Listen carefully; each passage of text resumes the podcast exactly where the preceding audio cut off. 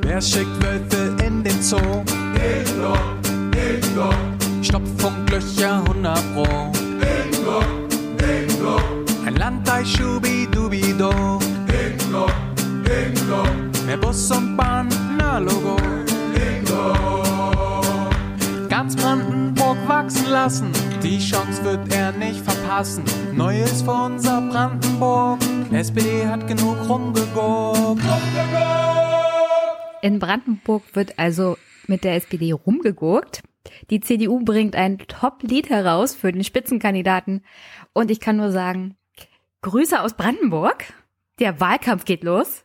Und ich kann es kaum erwarten, dass Thilo und Stefan in den nächsten Folgen das mal intensivst aufgreifen. Und die Folge 389 wird präsentiert von Leider niemandem. Trotzdem Grüße zurück nach Brandenburg zu Jenny und den Wölfen. Aber dass es keine Präsentatoren gibt, Leute, das. Äh das kann nicht sein so. Los geht's.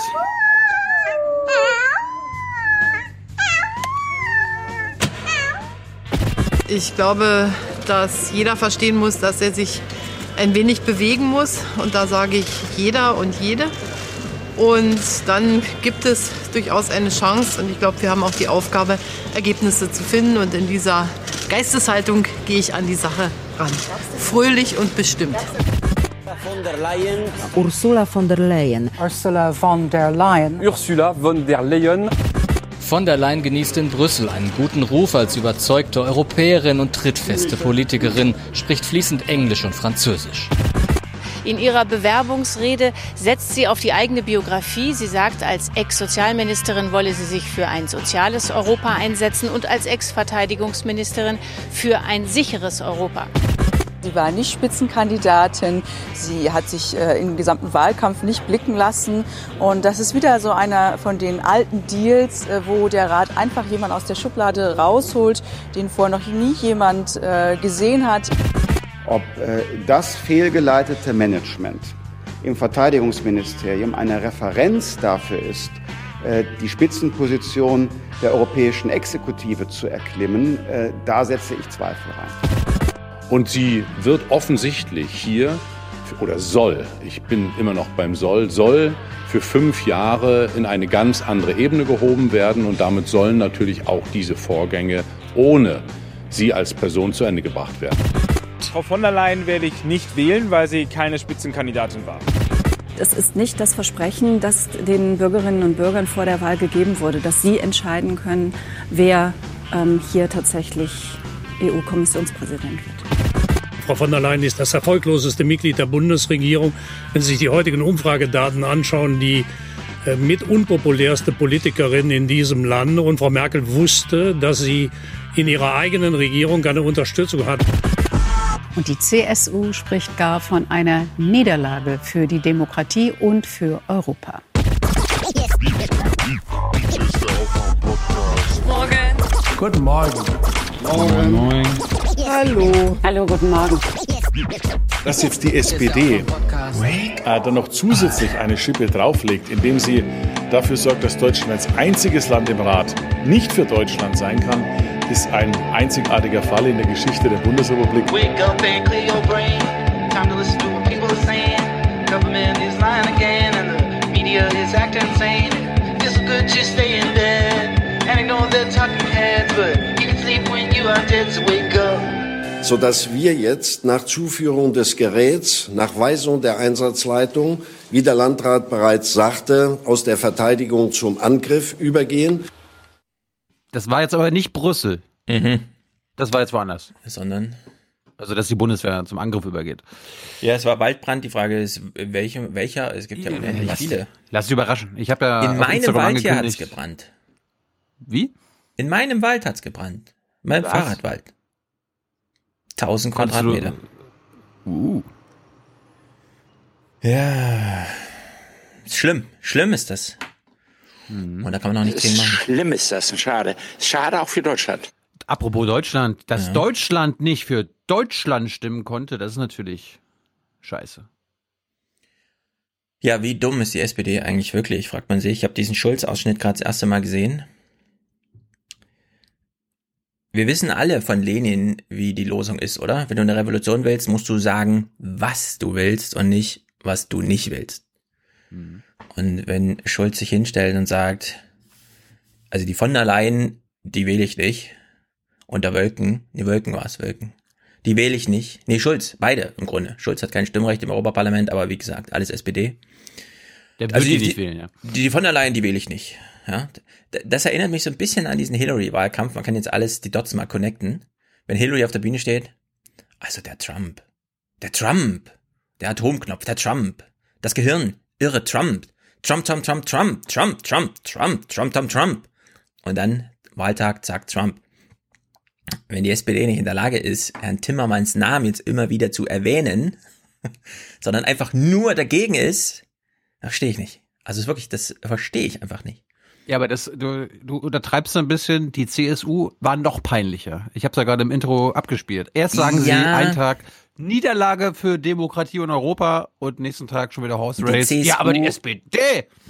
Die CSU spielt nur ein Spiel, nämlich, okay, wir müssen öffentlich sagen, dass wir verloren haben, aber eigentlich finden wir es schon ganz geil, wie es ist. Unter den gegebenen, ja.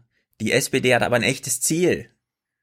Die will ja von allein wirklich verhindern, indem sie 50 Mal den Namen von der Leyen ausspricht und am Ende keiner mehr drumherum kommt an von der Leyen. Also in der Sicht äh, wirklich blöde.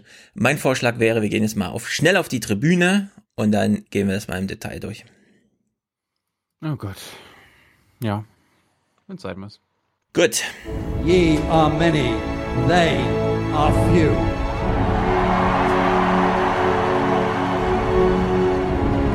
Willkommen im 1% Club. Das war hoffentlich nicht Ihr Ernst, Herr Ernst. Ja. Mhm. Vielleicht aber doch. Wir haben heute einen Topscorer 2, um genau zu sein. Ein ähm, Topscorer 2, um genau zu sein. Wie heißt Female First? Nee, Frauen zuerst? Nee, wie heißt es? Hm. Weißt schon. Frauen, Frauen an die Macht. Frauen an die Macht. Frauen an die Macht. Die Macht im 1% Club übernimmt heute Hanna. Sie unterstützt uns dreistellig mit 100 Euro Tun wir nicht so, als wäre das wahnsinnig kompliziert. Es ist sehr einfach. Wir lösen es mit mehr Geld. Schwahöscha beendet. Okay, das kombiniere ich. Das kann ich, das kann ich, das kann ich. Mhm. Schwarzhörerschaft beendet. Mehr Geld, alle wollen mehr Geld, mehr Geld. Wir lösen es mit mehr Geld. Überall mehr Geld. Ach, hier, das ist auch noch. Bitte tun wir nicht so, als wäre das alles furchtbar kompliziert. Es ist sehr einfach. Ja. und da du die Clips gerade schön abgespielt hast, leider war das der Unterstützerdank von Yannick, der auch 100 geschickt hat, aber egal. Wir vertauschen einfach. Hanna hat tatsächlich geschrieben, bisherige Schwarz, äh, passt auch, bisherige Schwarzhörerschaft, oh, das ist sehr gut, ich lese mal ordentlich vor. Bisherige Schwarzhörerschaft, Klammer auf, was soll ich sagen? Scheiße gelaufen, Klammer zu, hiermit beendet. okay. Du bist keine Schwarzhörerin mehr, wir sagen Danke. Spende jetzt und hör auf, Schwarzhörerin zu sein. Jawoll! Sehr Was soll ich dir jetzt dazu sagen? Scheiße gelaufen. Ich hätte das äh, jetzt anders machen sollen, ja. Hättest mal, Schulz. Und hättest mal aus den Fehlern aus dem Bundestagswahlkampf gelernt, hätten wir vielleicht auch eine geile Europawahl gehabt, aber äh, mittlerweile ist es eine Lebenswerkaussage. Es ist scheiße gelaufen. Vielleicht hätte man das alles ganz anders machen sollen. Wer weiß. Ja, und von der Leyen ist genau andersrum gelaufen. Ja, selbst wir im Podcast dachten so. Mm, nein, so nein, nein, mit dieser großen Erzählung muss ich sofort brechen. Argumente folgen gleich. 50 von Yue Ling.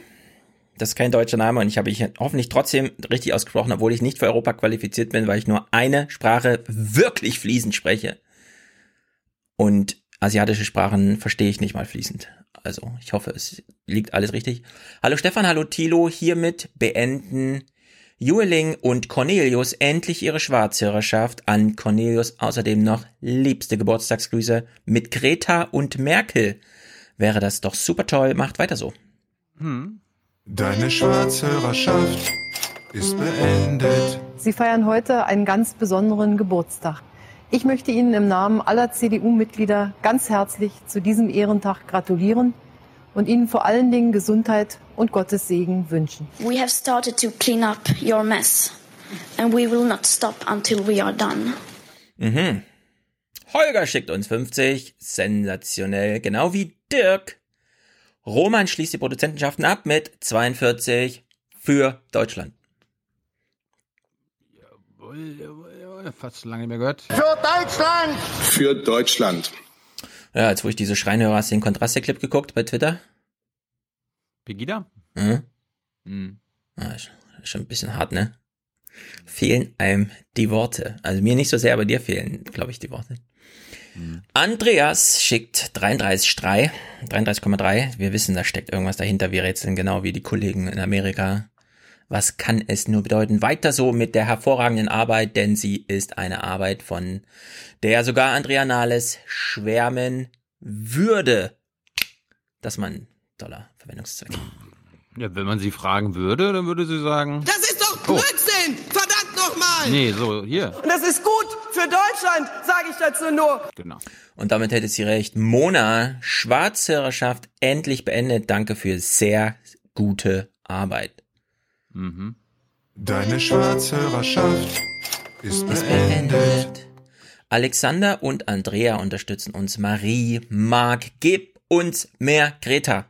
Bitte, das ist ein Imperativ. And if solutions within this system are so impossible to find, then maybe we should change the system itself.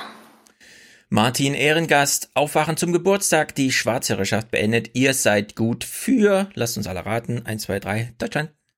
Mhm.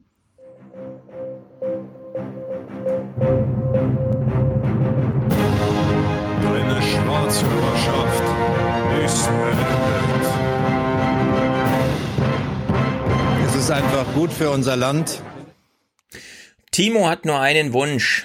Den verknüpft er mit seinem Beitrag, damit es wieder regelmäßiger zwei Folgen die Woche gibt. Mehr Aufwachen. Finde ich eine sehr gute Forderung. Tom unterstützt uns. Yannick. The Lannisters send their regards. Klasse. Ja, sehr gut. Steve, damit die, damit der Podcast noch ein bisschen Teiler wird. Oh, das ist sehr gut. Sehr gut formuliert. Henning.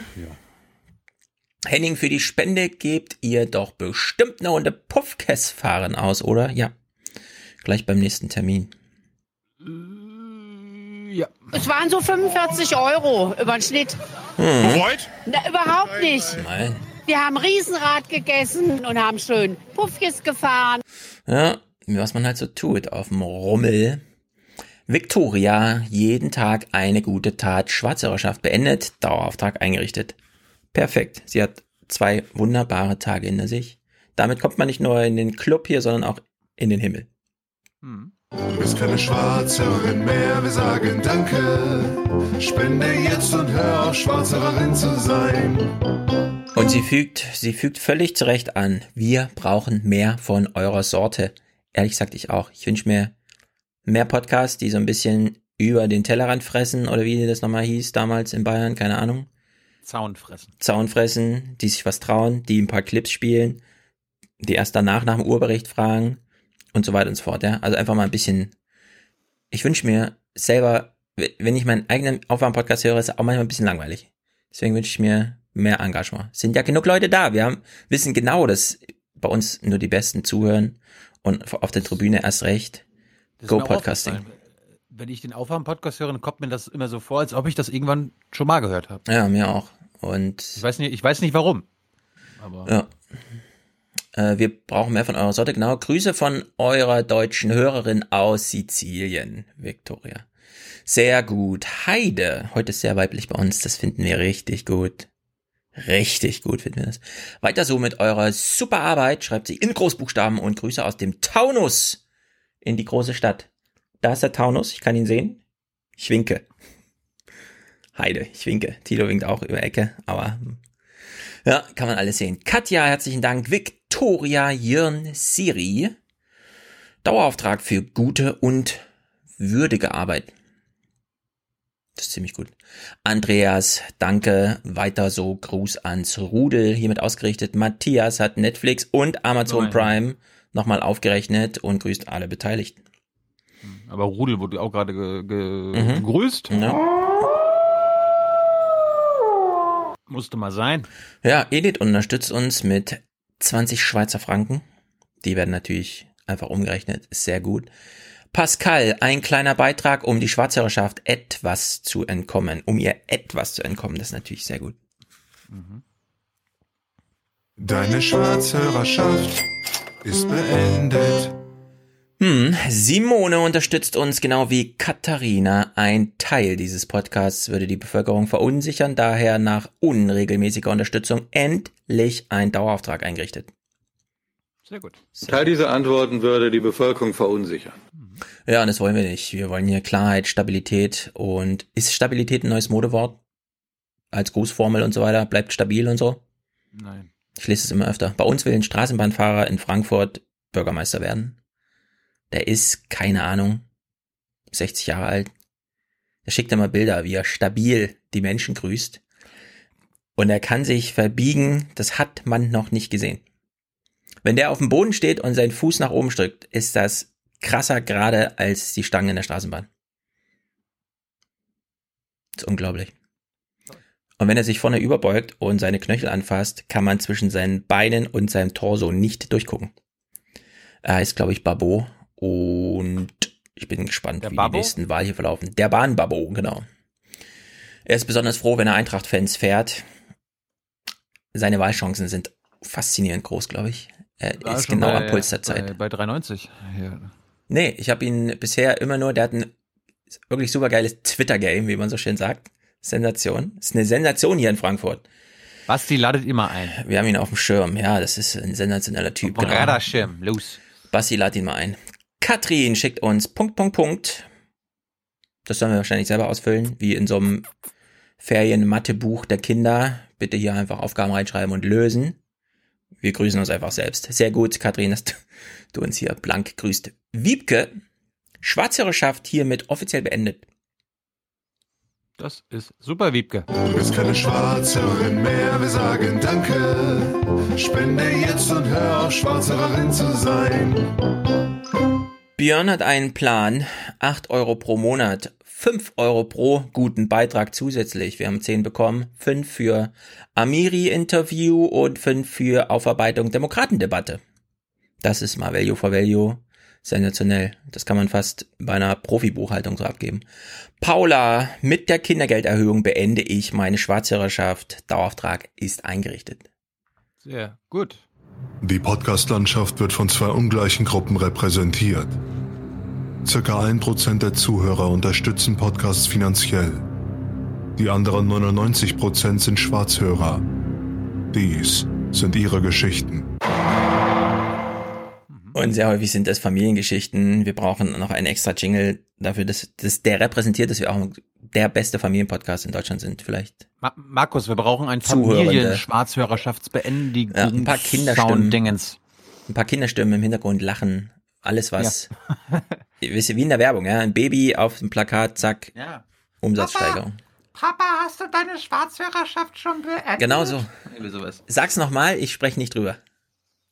Papa, hast du deine Schwarzhörerschaft schon beendet?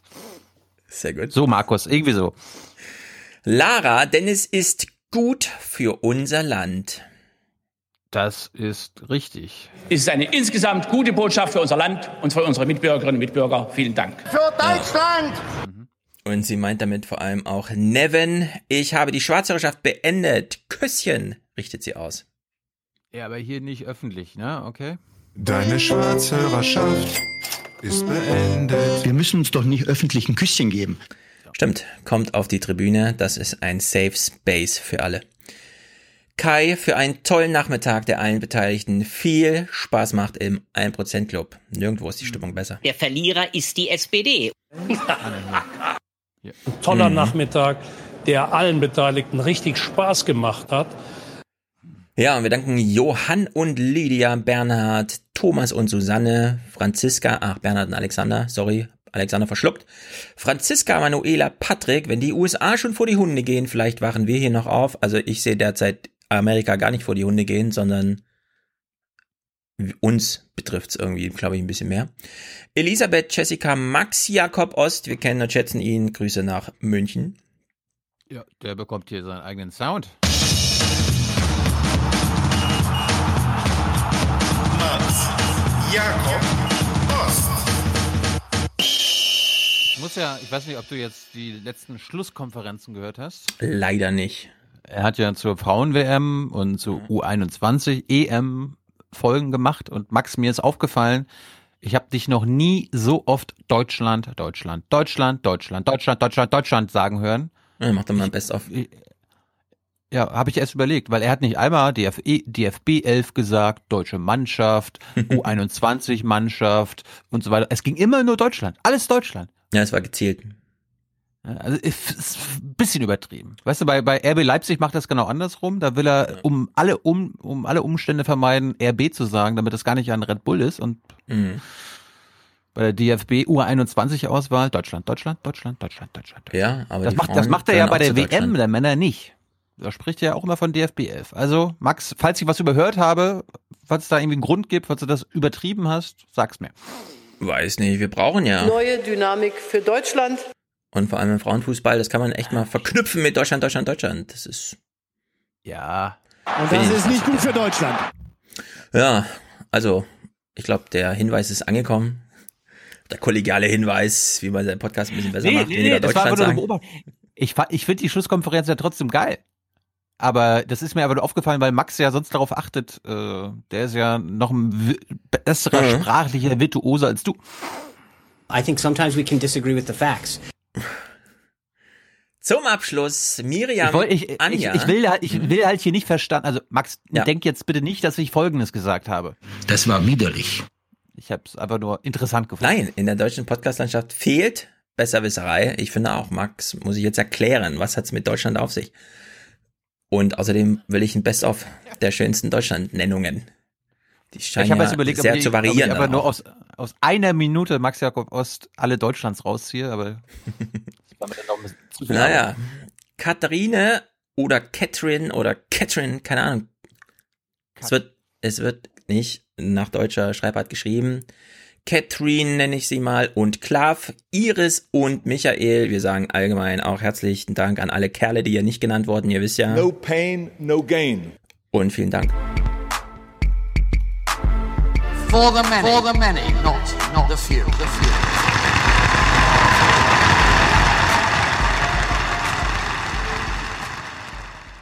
Klar ist, Europa ist in Bewegung und die CSU hat in den letzten Wochen Europa gerockt.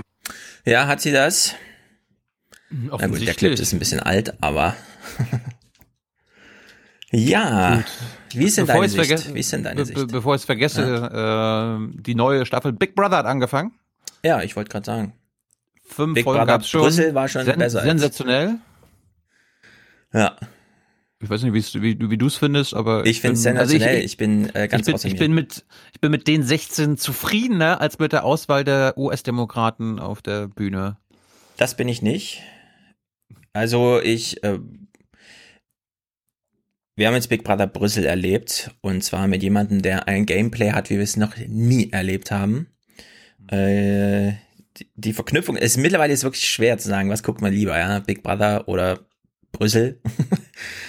es war eine Sensation. Ob man jetzt den Vergleich machen kann, wer gefällt einem besser. Also ich, also ich finde es derzeit schon sensationell, dass wir in Amerika ein Big Brother und gleichzeitig eine echte politische Debatte haben. Ich wünsche mir es auch für Europa. Leider sind die Regeln hier ein bisschen anders in Brüssel. Es ist jetzt kein langes. Wir können ja mal so sagen. Bei Big Brother ist es ja so, entschieden wird, das wissen alle, in der letzten Folge. Vorher ist nichts entschieden. In der letzten Folge wird entschieden. Da ist es eine ganz persönliche Entscheidung, wen von zweien wählt man raus. Das kann man vorher nicht ganz genau sagen. Deswegen ist es wichtig, um diese letzte Entscheidung zu verstehen, früh als Zuschauer in das Spiel einzusteigen. Würdest du mir zustimmen?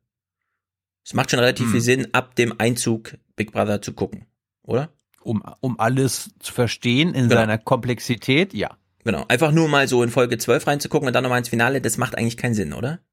Korrekt. So, und jetzt haben wir Big Brother. Und jetzt haben wir schon das, einen Bogen zu Brüssel geschlagen, indem wir es eben schon nannten. Jetzt gibt's ja noch. Big Brüssel. Genau, wie du sagtest, äh, die amerikanische äh, Debatte. Wir hören mal kurz Jeff Jarvis, der macht mal dieses Argument, wo sich Big Brother im Fernsehen und Politik Big Brother wirklich gleichen, nämlich mit diesem Anliegen, dass Jeff Jarvis, dem ich ansonsten fast nie zustimme, aber hier ist ihm einfach zuzustimmen. But what I say to people is, I don't care who you're for. I don't think you should wait and say, let's, when there's one, I'll decide on that. Now is the time in a democracy to be part of the discussion and get out there. I, I tweeted about this today. I had a, about a six tweet string today saying, here's why I'm for her, but go after your own person. Don't wait till the end get in there, get involved. That's the Democratic. And somebody came in and said, well, you know, on Twitter, good old Twitter, said Warren's my first choice, but if if Harris wins, I'll be crazy about her being president, and I'm all before her. And somebody else came back and said the opposite, and there was a group hug, and that's what the discussion we need to have right now. So part of this is just get involved. Yeah. Push people to, to run for office in your in your districts and in your states. Um, get involved, and I and I don't mean that in the sense of yeah, get out there and vote and do the old things. I mean that we need this national conversation. So. Group Hugs. Genau. Be bevor man jetzt überhaupt irgendwas zu Brüssel sagt, ja. Demokratie ist, und da würde ich jetzt Jeff Jarvis komplett zustimmen. Demokratie ist, wenn die Möglichkeit besteht, frühzeitig sich selbst zu involvieren, zumindest einen Weg zu kennen, wie man sich involvieren kann und zuschauen reicht das schon. Ja, wir sehen jetzt 20 Monate lang amerikanische Kandidaten auf der Bühne irgendwie rumtouren. Am Ende wird's irgendwie einer von dem. Und man, es, es werden sich so rote Fäden rausgestrickt haben, die das einem erklären, was da passiert ist. Genau das haben wir in Brüssel nicht, ja. Also schon dies, das grundlegende demokratische Anliegen, könnte er nicht wenigstens vorher im Fernsehen mal auftreten? Ja, kann man nicht vor der Wahl mal die also, Leute also, kennenlernen und also sich bei, bei, engagieren. Bei Big Brother in Amerika sind die Nominierungen öffentlich und auch die Wahl öffentlich. Ja. In Brüssel ist weder die Nominierung öffentlich noch die Wahl. Ja, in, nur, bei die, Big, nur die Bestätigung der Zuschauer, also der, ja. des Parlaments, kommt dann nachher nochmal. Bei Big Brother ist es so, manchmal bekommt jemand eine Chance, der nicht die ganze Zeit im Spiel war.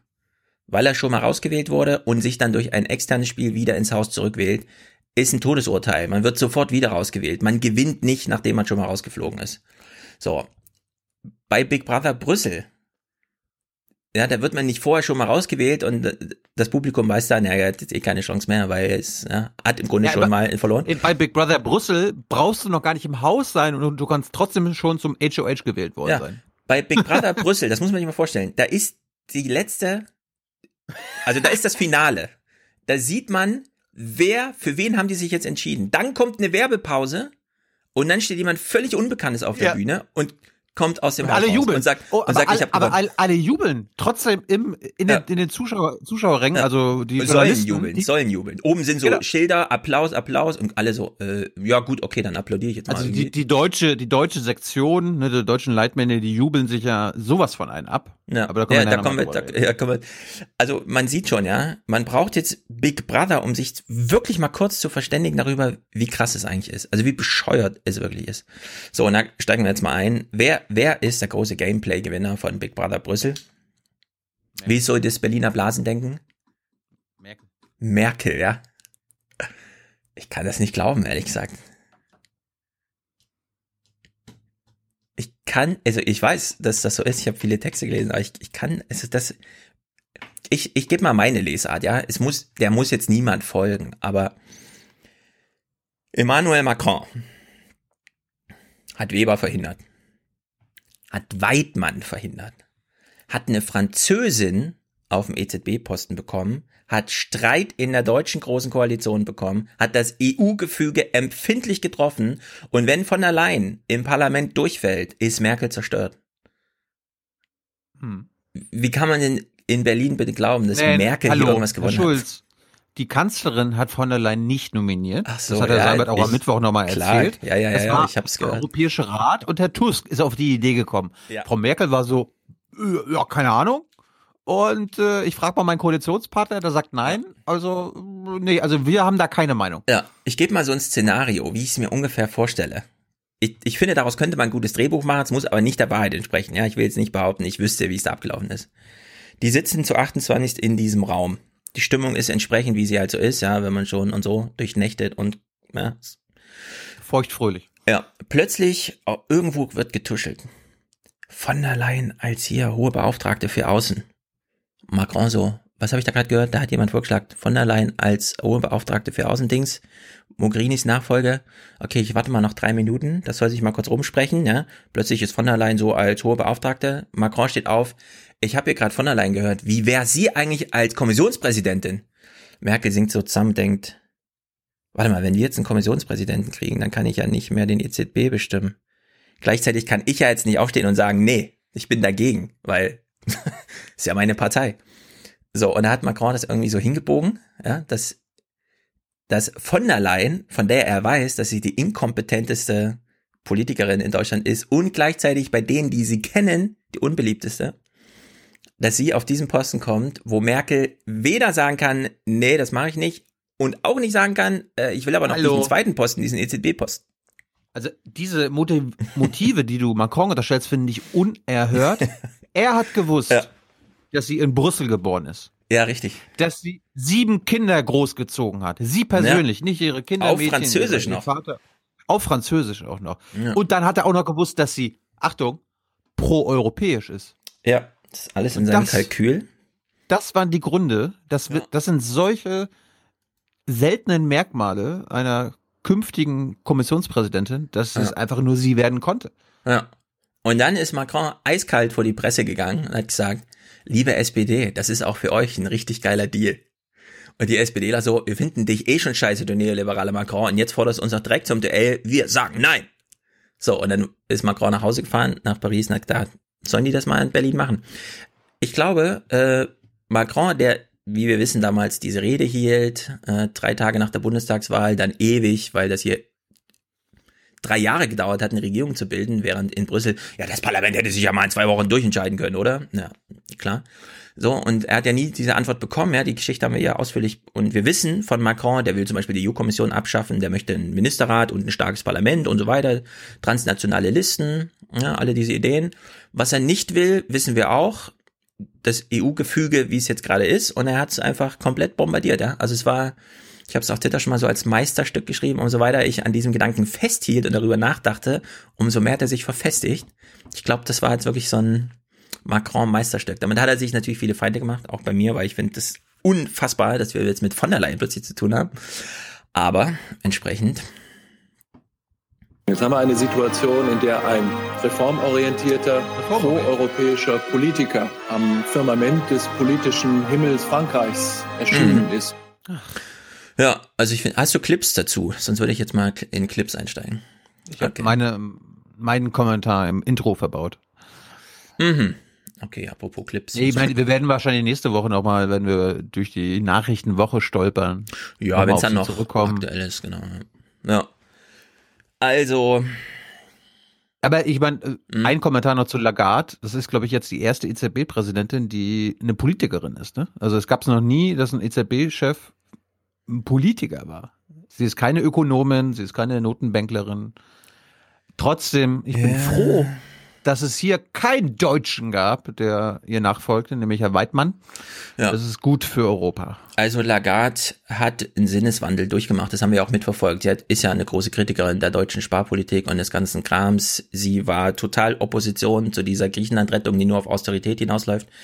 Inhaltlich kann man also erstmal ja, sagen, ja, okay, irgendwie können das passen. Auf der anderen Seite ist immer die Frage, so eine EZB, die gleichzeitig nochmal 28 nationale Notenbanken oder wie auch immer, so ein Riesengeflecht und dann wird immer alles mehrheitmäßig entschieden und dann muss man immer gucken, also ob sozusagen das Institutionelle, ob die institutionelle Intelligenz bei ihr oder ob sie da einfach zu lange braucht, um sich da einzufuchsen, ne? weil inhaltlich würde ich jetzt auch immer sagen, ich hätte, ich hätte jetzt nichts gegen Legard auf dem Posten, aber es ist halt weiß nicht, bei so manchen, das ist ja bei den Amerikanern auch, wenn der Trump dann immer so von extern die Leute da rekrutiert und die dann gleich auf dem Chefposten, passt das dann, ja? Oder werden die da völlig, der Luhmann-Begriff wäre dann unterwacht, ja? Also setzt sich dann einfach die Struktur, die da herrscht, vollkommen gegen den Chef durch, der nur noch versucht, öffentlich ein gutes Bild abzugeben.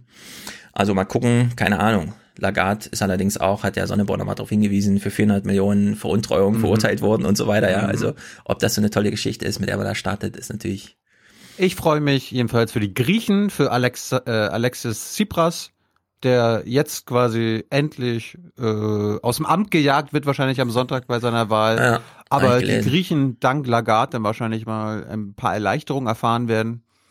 Ja. Da freut sich der Zypras bestimmt. Ja, es ist immer so, die, ja, die Linken müssen die Leidenserfahrung durchmachen und wenn dann alles wieder gut läuft, ja, es ist wie bei Obama. Du startest mit der größten Krise überhaupt aller Zeiten, baust das ganze Land wieder auf, zack, sind deine acht Jahre um und Trump feiert ein Wirtschaftserfolg nach dem anderen, ja.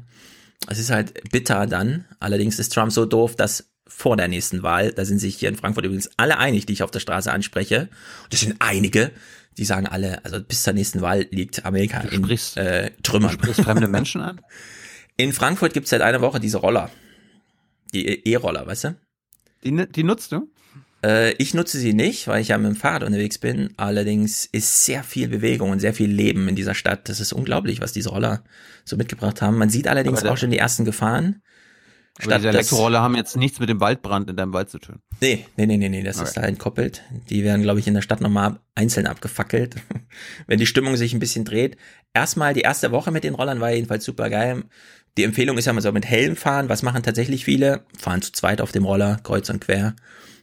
Bordsteinkante runter und so. Das Ding schrammt gegen alles. Naja.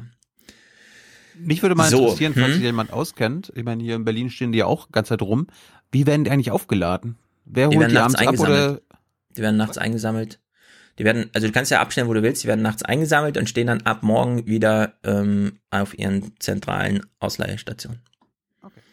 Da wird sich drum gekümmert. Ich finde es auch sehr intensiv so insgesamt, aber die sind gestern bis 22, 23 Uhr abends. Es gibt dann irgendwie so einen, ich weiß nicht genau, Fahrschluss wahrscheinlich, aber die sind mit Beleuchtung und allem locker flockig durchgefahren. Also ich habe jetzt ja nichts Negatives gesehen. Gut, wir, wir kümmern uns. Genau, wir kümmern uns jetzt mal um hier äh, Merkel. Ich fange mal mit so einem lustigen Clip an, der ist irgendwie von letzter Woche oder was, keine Ahnung. Mal gucken. Sagen Sie immer noch Nein zu einem Spitzenjob? Aha, Merkel weit vor diesem ganzen Gerangel jetzt wollen Sie nicht selbst und so, Anne Gellinek? In der EU, Frau Merkel? Ja. Ich sage immer noch nein. Und ich will vielleicht mhm. dann auch jetzt mal hinzufügen, weil es ja eine Frage ist. Das muss auf Soundboard. Ja, ich sage erstmal nein. Die mir sehr ja. oft gestellt wird, dass ähm, ich ein bisschen traurig bin, dass meine Worte, die ich jetzt so oft gesagt habe, auch in der gleichen Weise scheinbar überhaupt nicht respektiert werden. Ja, finde ich nachträglich auch so ein bisschen interessant, wie sie so sagt, nein, ich habe hier in Brüssel keine Ambition. Das wurde ja auch so ein bisschen nachgesagt, ne? Das ist, dass sie so leblos da in Brüssel agiert hat. Weidmann spielte gar keine Rolle, Weber hat sie gleich fallen gelassen und dann sagt sie über sich noch so, pff, nein, ich bin echt traurig darüber, dass sie mir nicht glauben. Ich habe ich hab ihnen nichts vor. Allerdings will ich auch kurz sagen, Nickemeyer hat sich sehr lustig gemacht über Jörges Text, der mal auf Merkels Gesundheitszustand abstellt. Ich war auch ein bisschen erschrocken, wie viel Merkel atmen musste und wie deutlich auch, als sie da ihre Abschlusspressekonferenz geben, gegeben hat. Also meine Oma, die mhm. Ahnung davon hat, äh, also das, nee, mhm. lass ich jetzt sein. Was, ja, wir können es ungefähr denken, du musst es ja nicht aussprechen. Oma, Oma sagt, sie bekommt Parkinson. Ja, also irgendwie, wir reden auch nicht drüber hier, aber ich weiß nicht, man kommt jetzt auch nicht so unbedingt dran vorbei an so einem Thema, ja, wenn, wenn man da über so eine Politiker in so einer wichtigen Position spricht. Ich hätte mir von Nickemeyer irgendwie gerne einen konstruktiveren Umgang, als er, dass er den Zitterwitz nochmal an Jürgens zurückgibt, ja. Das fand ich so ein bisschen verkürzt, aber ich glaube, man muss einen Weg finden, keine Ahnung, darüber mal zu sprechen. Nein. Ich wünsche ich wünsch mir einen Text von Übermedien zu der aktuellen Abfeierei von von der Leyen, unserer Hauptstadtjournalisten. wo er, es ist unglaublich, ja. wie die alle ja, mit ja, den gleichen, wirklich Scheinargumenten für sie werben. Ja. Und, das ist, und, und da, habe ich mich gestern Abend gefragt, da wollte ich dich mal fragen. Das ist so, mhm. kann es nicht aber sein, dass sich deutsche Hauptstadtjournalisten einfach nur denken, ey, ich habe dann einfach besseren Access zu der Macht in Brüssel, Absolut. wenn da eine deutsche Kommissionspräsidentin ist. Da brauche ich nicht mehr irgendwie ja. über irgendwelche Ecken, sondern ich habe direkten Zugang zu Flossdorf und Co. Alles ja. klar. Ja, es ist eine ganz große Zufriedenheit. Erstens der Status quo. Ja, du musst dich jetzt nicht mit so Randgebieten Europas beschäftigen, sondern es ist völlig klar, das Ding wurde zwischen Merkel und Macron gemacht. Das musste beide noch zu Helden erklären und die Entscheidung feiern. Dann natürlich das ganze Argument, es ist quasi eine Luftbrücke Berliner Blase, Brüsseler Blase demnächst hofft man zumindest, ja, dass man ich meine, die Journalisten werden auch alle noch ihren Praxisschock haben, wenn sie dann nach Brüssel mal schauen, was da so vor sich geht. Da kann ja, können ja die Brüsseler Korrespondenten auch ihr Liedchen von singen. Ne? Wir sehen sie ja immer, wie sie so vor den Sitzungsräumen stehen und sagen, wir wissen nicht so genau, ich habe gehört das und dann ist doch alles ganz anders, ja. Am nächsten Morgen, man hat noch abends Klaus Kleber berichtet, welche drei Alternativen im Raum stehen und am nächsten Morgen ist es einfach eine vierte, ja, beim Brexit zum Beispiel. Es kann dieser Termin, dieser Termin oder dieser Termin sein und plötzlich ist es einer, der noch viel früher liegt und ja, dann ist man aufgeschmissen. Also so wird es da eben auch sein. Naja, jedenfalls, wir fangen mal an mit Ursula Statements vollständigen, ja, das ist auch interessant, der Clip geht nicht mal 45 Sekunden, aber es ist das vollständige erste Statement von Ursula von der Leyen. Ich bin überwältigt, dankbar und fühle mich sehr geehrt, mir ist wichtig, dass ich viel zuhöre, viel mitnehme, mhm. ja. damit ich in 14 Tagen vor dem Parlament meine Vision für die Europäische Union in den nächsten fünf Jahren darlegen kann, die auf einem sicheren, tragfesten Fundament beruht, mhm. das gestrickt ist aus dem Trilog zwischen Rat, Kommission und Parlament. Wir haben einen langen und schwierigen Wahlkampf hinter uns, aber jetzt ist ganz entscheidend, Einigkeit zu zeigen, ganz entscheidend, unsere gemeinsame Leidenschaft für unser Europa, das so wichtig ist in wow. dieser Welt und das hörbar und sichtbar sein muss, auch zu formen. Thank you very much. Ja, thank you very yes. much. For yes, wir haben, wir haben natürlich einen langen Wahlkampf hinter uns, an dem ich mich nicht beteiligt habe ja, ja. und Na, wir gehen auch nicht meine durch. Visionen ja. vorgestellt habe. Genau. Aber alles, was quasi demokratisch vor einer Wahl passiert wäre, mache ich jetzt einfach hinter den Kulissen in den nächsten Tage zwei Wochen. Auch. Und dann lassen Sie sich einfach überraschen, was ich dann in meiner ersten Rede in die Schaufenster stelle. Ja, das also können diese, Sie mir dann glauben oder nicht. Genau, diese 45 Sekunden bestehen aus vier Segmenten. Erstens ich werde jetzt erstmal viel zuhören. Fragt man sich so ein bisschen, ja. wem denn? Wem denn? Ihren CDU-Beratern, die jetzt die Aufgabe haben, Konzern, innerhalb von 14 Konzern. Tagen äh, so ein Konzept zu entwickeln? Oder wem will sie da jetzt zuhören? Den Rüstungskonzern. Ja, also würde ich auch mal sagen, ja. Also die Frage ist wirklich, wem willst du denn jetzt zuhören? So, in 14 Tagen. Den Linken, den Linken und den Grünen. Ja, richtig. Mir, ne? In 14 Tagen will sie jetzt eine Vision, also nicht nur ein Programm oder so, was will ich ja, wir wissen ja von Juncker, er hat das ja runtergebracht auf 25 Gesetze pro Jahr. Ja, also sie müsste jetzt sozusagen 100 Gesetze entwerfen. Sie will aber nicht nur 100 Gesetze, sondern die Vision. Sie will jetzt in 14 Tagen ihre Vision für die nächsten fünf Jahre Union entwickeln. Nein, nein, nein, die hat sie doch schon im Kopf. sie will sie aber nur aufschreiben. Ach so, okay, na gut. So, dann Sonst hätte und, sie ja nicht Ja gesagt zum Posten. Wenn sie keine Vision hätte, dann wäre sie ja beim ja, genau. Ja, stimmt. Die Sache, die du jetzt auch schon angesprochen sie, hast. Sie ist, ja, sie ist ja Ärztin, darum brauchst du nicht zu Arzt. Das stimmt. Wir haben einen langen und schwierigen Wahlkampf hinter uns. Wer ist wir, wenn sie das mhm. sagt? Europa. Ich war, also ich als normaler Bürger war in diesem Wahlkampf mehr involviert als Ursula von der Leyen. Ja. Das, also, wie, mit der Haltung, mit der sie da reingeht, ne? Und dann am Ende, das finde ich besonders gut, sie will jetzt ein sichtbares und hörbares Europa, das so wichtig ist in dieser Welt.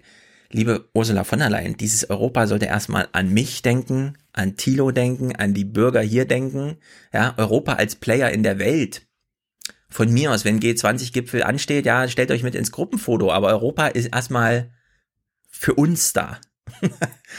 ja, dieses, ja, Europa ist ein geiles Instrument, damit kann ich jetzt Weltpolitik machen. Ja, wirklich, echt. Also das hat man in Amerika auch lange mit der Außen, äh, mit der äh, Zentralregierung in Washington gemacht und plötzlich stellte man erschrocken fest, ach so, die Leute interessieren sich für sich und wählen dann so einen Molotow-Cocktail, den sie mal in dieses System werfen. Ich meine, Uschi wollte schon immer Weltpolitik machen, darum war sie ja Verteidigungsministerin und weil sie nicht mehr Kanzlerin werden konnte, was sie immer werden wollte, ist das jetzt die Best-Case-Option gewesen. Mhm.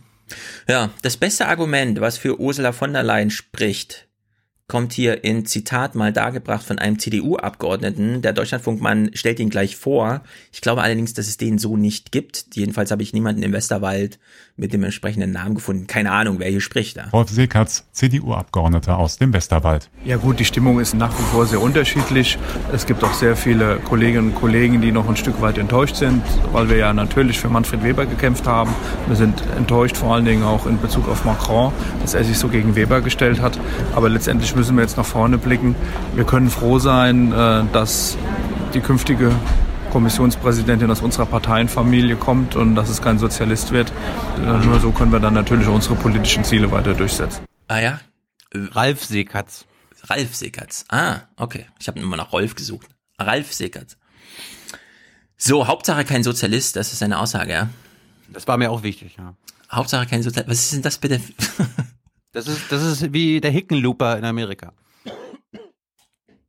Ja, aber ich meine, die nehmen doch auch an unserer Welt teil, oder? Also die, die, die, die schlagen doch die Zeitung auf und sehen da die ganze Zeit, oh, meine eigene Partei redet vom Zusammenhalt. Was heißt denn das eigentlich? Aha, da im Osten drehen alle so ein bisschen ab. Mhm, Deutsch-Frankreich ist eine nicht mehr existierende Zusammen gegen Achse die Linke. und ja, und dann kommt er so mit so einem Lagerdenken von 1980 irgendwie. Na, Hauptsache kein Sozialisten. Was mich allerdings wirklich schockiert, was mich wirklich, und das sage ich in diesem medienkritischen Podcast jetzt ganz deutlich, was mich wirklich schockiert, ist, wenn mein Deutschlandfunk, den ich sehr gerne höre, völlig durchdreht, völlig am Rad dreht. Wir hören mal Frank Kapern, das ist ja sozusagen Brüssel Maschine. Der wurde hier mal zugeschaltet, nicht in dieser Berichterstatterform, sondern es ist dieser Podcast Deutschlandfunk der Tag. Dritter, siebter, also ganz frisch nach der Entscheidung. Wir hören mal eine Minute Peter Kapern zu. Man kann empört sein, aber vor allem kann man dann empört sein, wenn man nicht dem Europaparlament angehört. Denn das Europaparlament hatte ja die Chance, so etwas wie ein Arbeitsprogramm für die nächste EU-Kommission auszuarbeiten und dann zu entscheiden, welcher der Spitzenkandidaten auf dem Posten des Kommissionschefs dann für die Umsetzung dieses Arbeitsprogramms sorgen soll. Das heißt also, die entscheidenden Fraktionen im Europaparlament hätten sich nur hinter einem der Spitzenkandidaten versammeln müssen, um dann beim Rat anzurufen und zu sagen, der oder diejenige soll es werden und kommt uns bloß gar nicht erst mit jemand anderem. Aber dazu waren die im Europaparlament nicht in der Lage.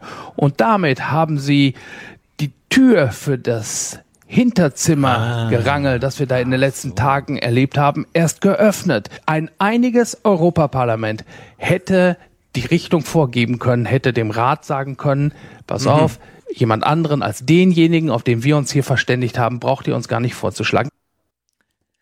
So, das Europaparlament ist schuld. Es war sich ja nicht einig. Die hätten ja einfach mal ein Programm entwerfen können. Ich meine, die hatten jetzt eine konstituierende Sitzung oder so. Und die müssen sich selber erstmal damit rumschlagen, dass sie jetzt drei große Fraktionen haben, die überhaupt erstmal eine Mehrheit bilden könnten, wenn sie denn wollten. Und dann müssen sie sich noch überlegen, sie nehmen eigentlich die Liberalen an dieser großen Mehrheit teil oder sind es doch die Grünen oder sind es wechselnde Mehrheiten oder wie auch immer. Dann haben, hat man es plötzlich mit irgendwelchen Großbritanniern zu tun, die sich mit dem Rücken zur Europahymne drehen und so weiter. Und denen wirft man jetzt vor, dass sie nicht beschlussfähig waren, um ein Programm auszuarbeiten. Ja, und damit sind sie die Schuldigen dafür, die der Europäische Rat konnte gar nicht anders, als das Hinterzimmer aufzuschließen und dort einfach zu sagen, wir müssen jetzt von der Leyen. Merkel und Co., Merkel und Macron waren die Opfer des genau, Europaparlaments. Des Europaparlaments. Das sind die Opfer des Europaparlaments. Das, das ist jetzt die Erklärung, ja. Und das, das ist jetzt Brüssel. Die Berliner Blase, da schlägt's jetzt wirklich dem Fass im Boden aus, ja. Welche Zeitung glaubst du, die, von der ich sage, sie hat am allerbeschissensten dazu Meinungsjournalismus betrieben?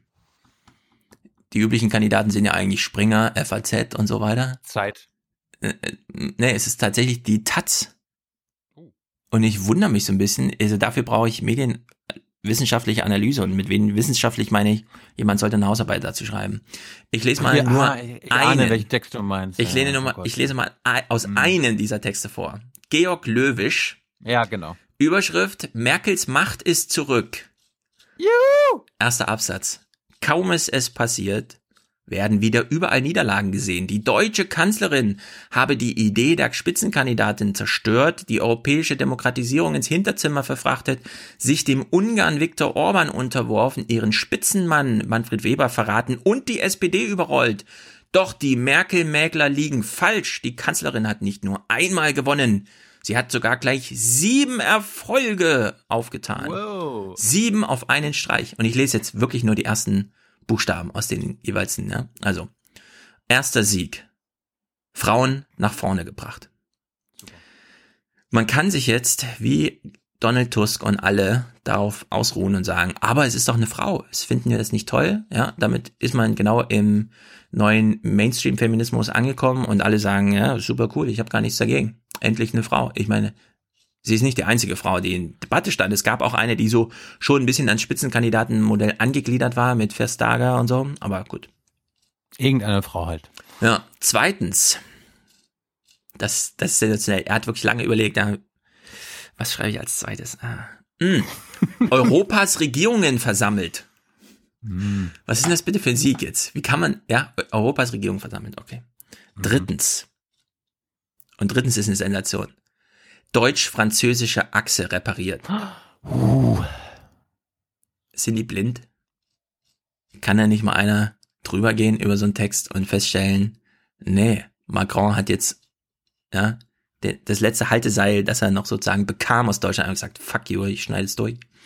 Viertens, noch besser. Kommissionspräsidentschaft anständig besetzt. Also nicht nur hat Merkel strukturell alles auf den Dampfer gebracht, mhm. sondern sie hat auch noch die richtige Personalentscheidung durchgedrückt, nämlich von allein. Mhm, mhm. Und jetzt fünftens, das finde ich, das ist, es wird immer besser. In der Bundespolitik Optionen eröffnet. Welche zum Beispiel? Wir brauchen jetzt einen Nachrücker im deutschen Bundeskabinett. Wer steht denn da bitte bereit? Der nächste Molotow-Cocktail, Friedrich Merz. Radikal, krass, cool. der. Der, der soll intern verrücken, aber dann wird ein Posten frei. Also Spahn. Friedrich, Friedrich Merz wird doch nicht Gesundheitsminister. Weißt du es? Keine Ahnung. Nein. Friedrich Merz. Merk, nee, nee, nee, pass auf, das, das sage ich hier. Friedrich Merz geht in keine Regierung von Angela Merkel. Beziehungsweise Angela Merkel wird nie Friedrich Merz und ihre. Ich finde das immer gut, wie du immer sagst, dass irgendwelche Sachen unmöglich seien und dann ja. ist, vergeht eine Woche und wir wundern uns im Podcast ja. darüber, wie von allein äh, Kommissions. Wer hätte das vor einer Woche noch gedacht? Ja, heute ist schon so hypernormalisiert, aber Friedrich Merz steht bereit, um Lücken zu füllen. Die Frage ist, welche macht man ihm auf? Also, wenn hier einfach steht, Merkel hat alles richtig gemacht und Sieg eingefahren, weil sie in der Bundespolitik Optionen eröffnet hat. Und wenn die erste Option lautet, wir nehmen ähm, wie heißt er? Dingsabums hier, Gesundheits, äh, ähm, Spahn, Spahn, der nun wirklich gut besetzt ist auf dem Gesundheitsministerposten. Und tun den ins Verteidigungsministerium, um dann da, das, das ist völlig Banane, das kann man nicht als Sieg, das ist völlig bescheuert.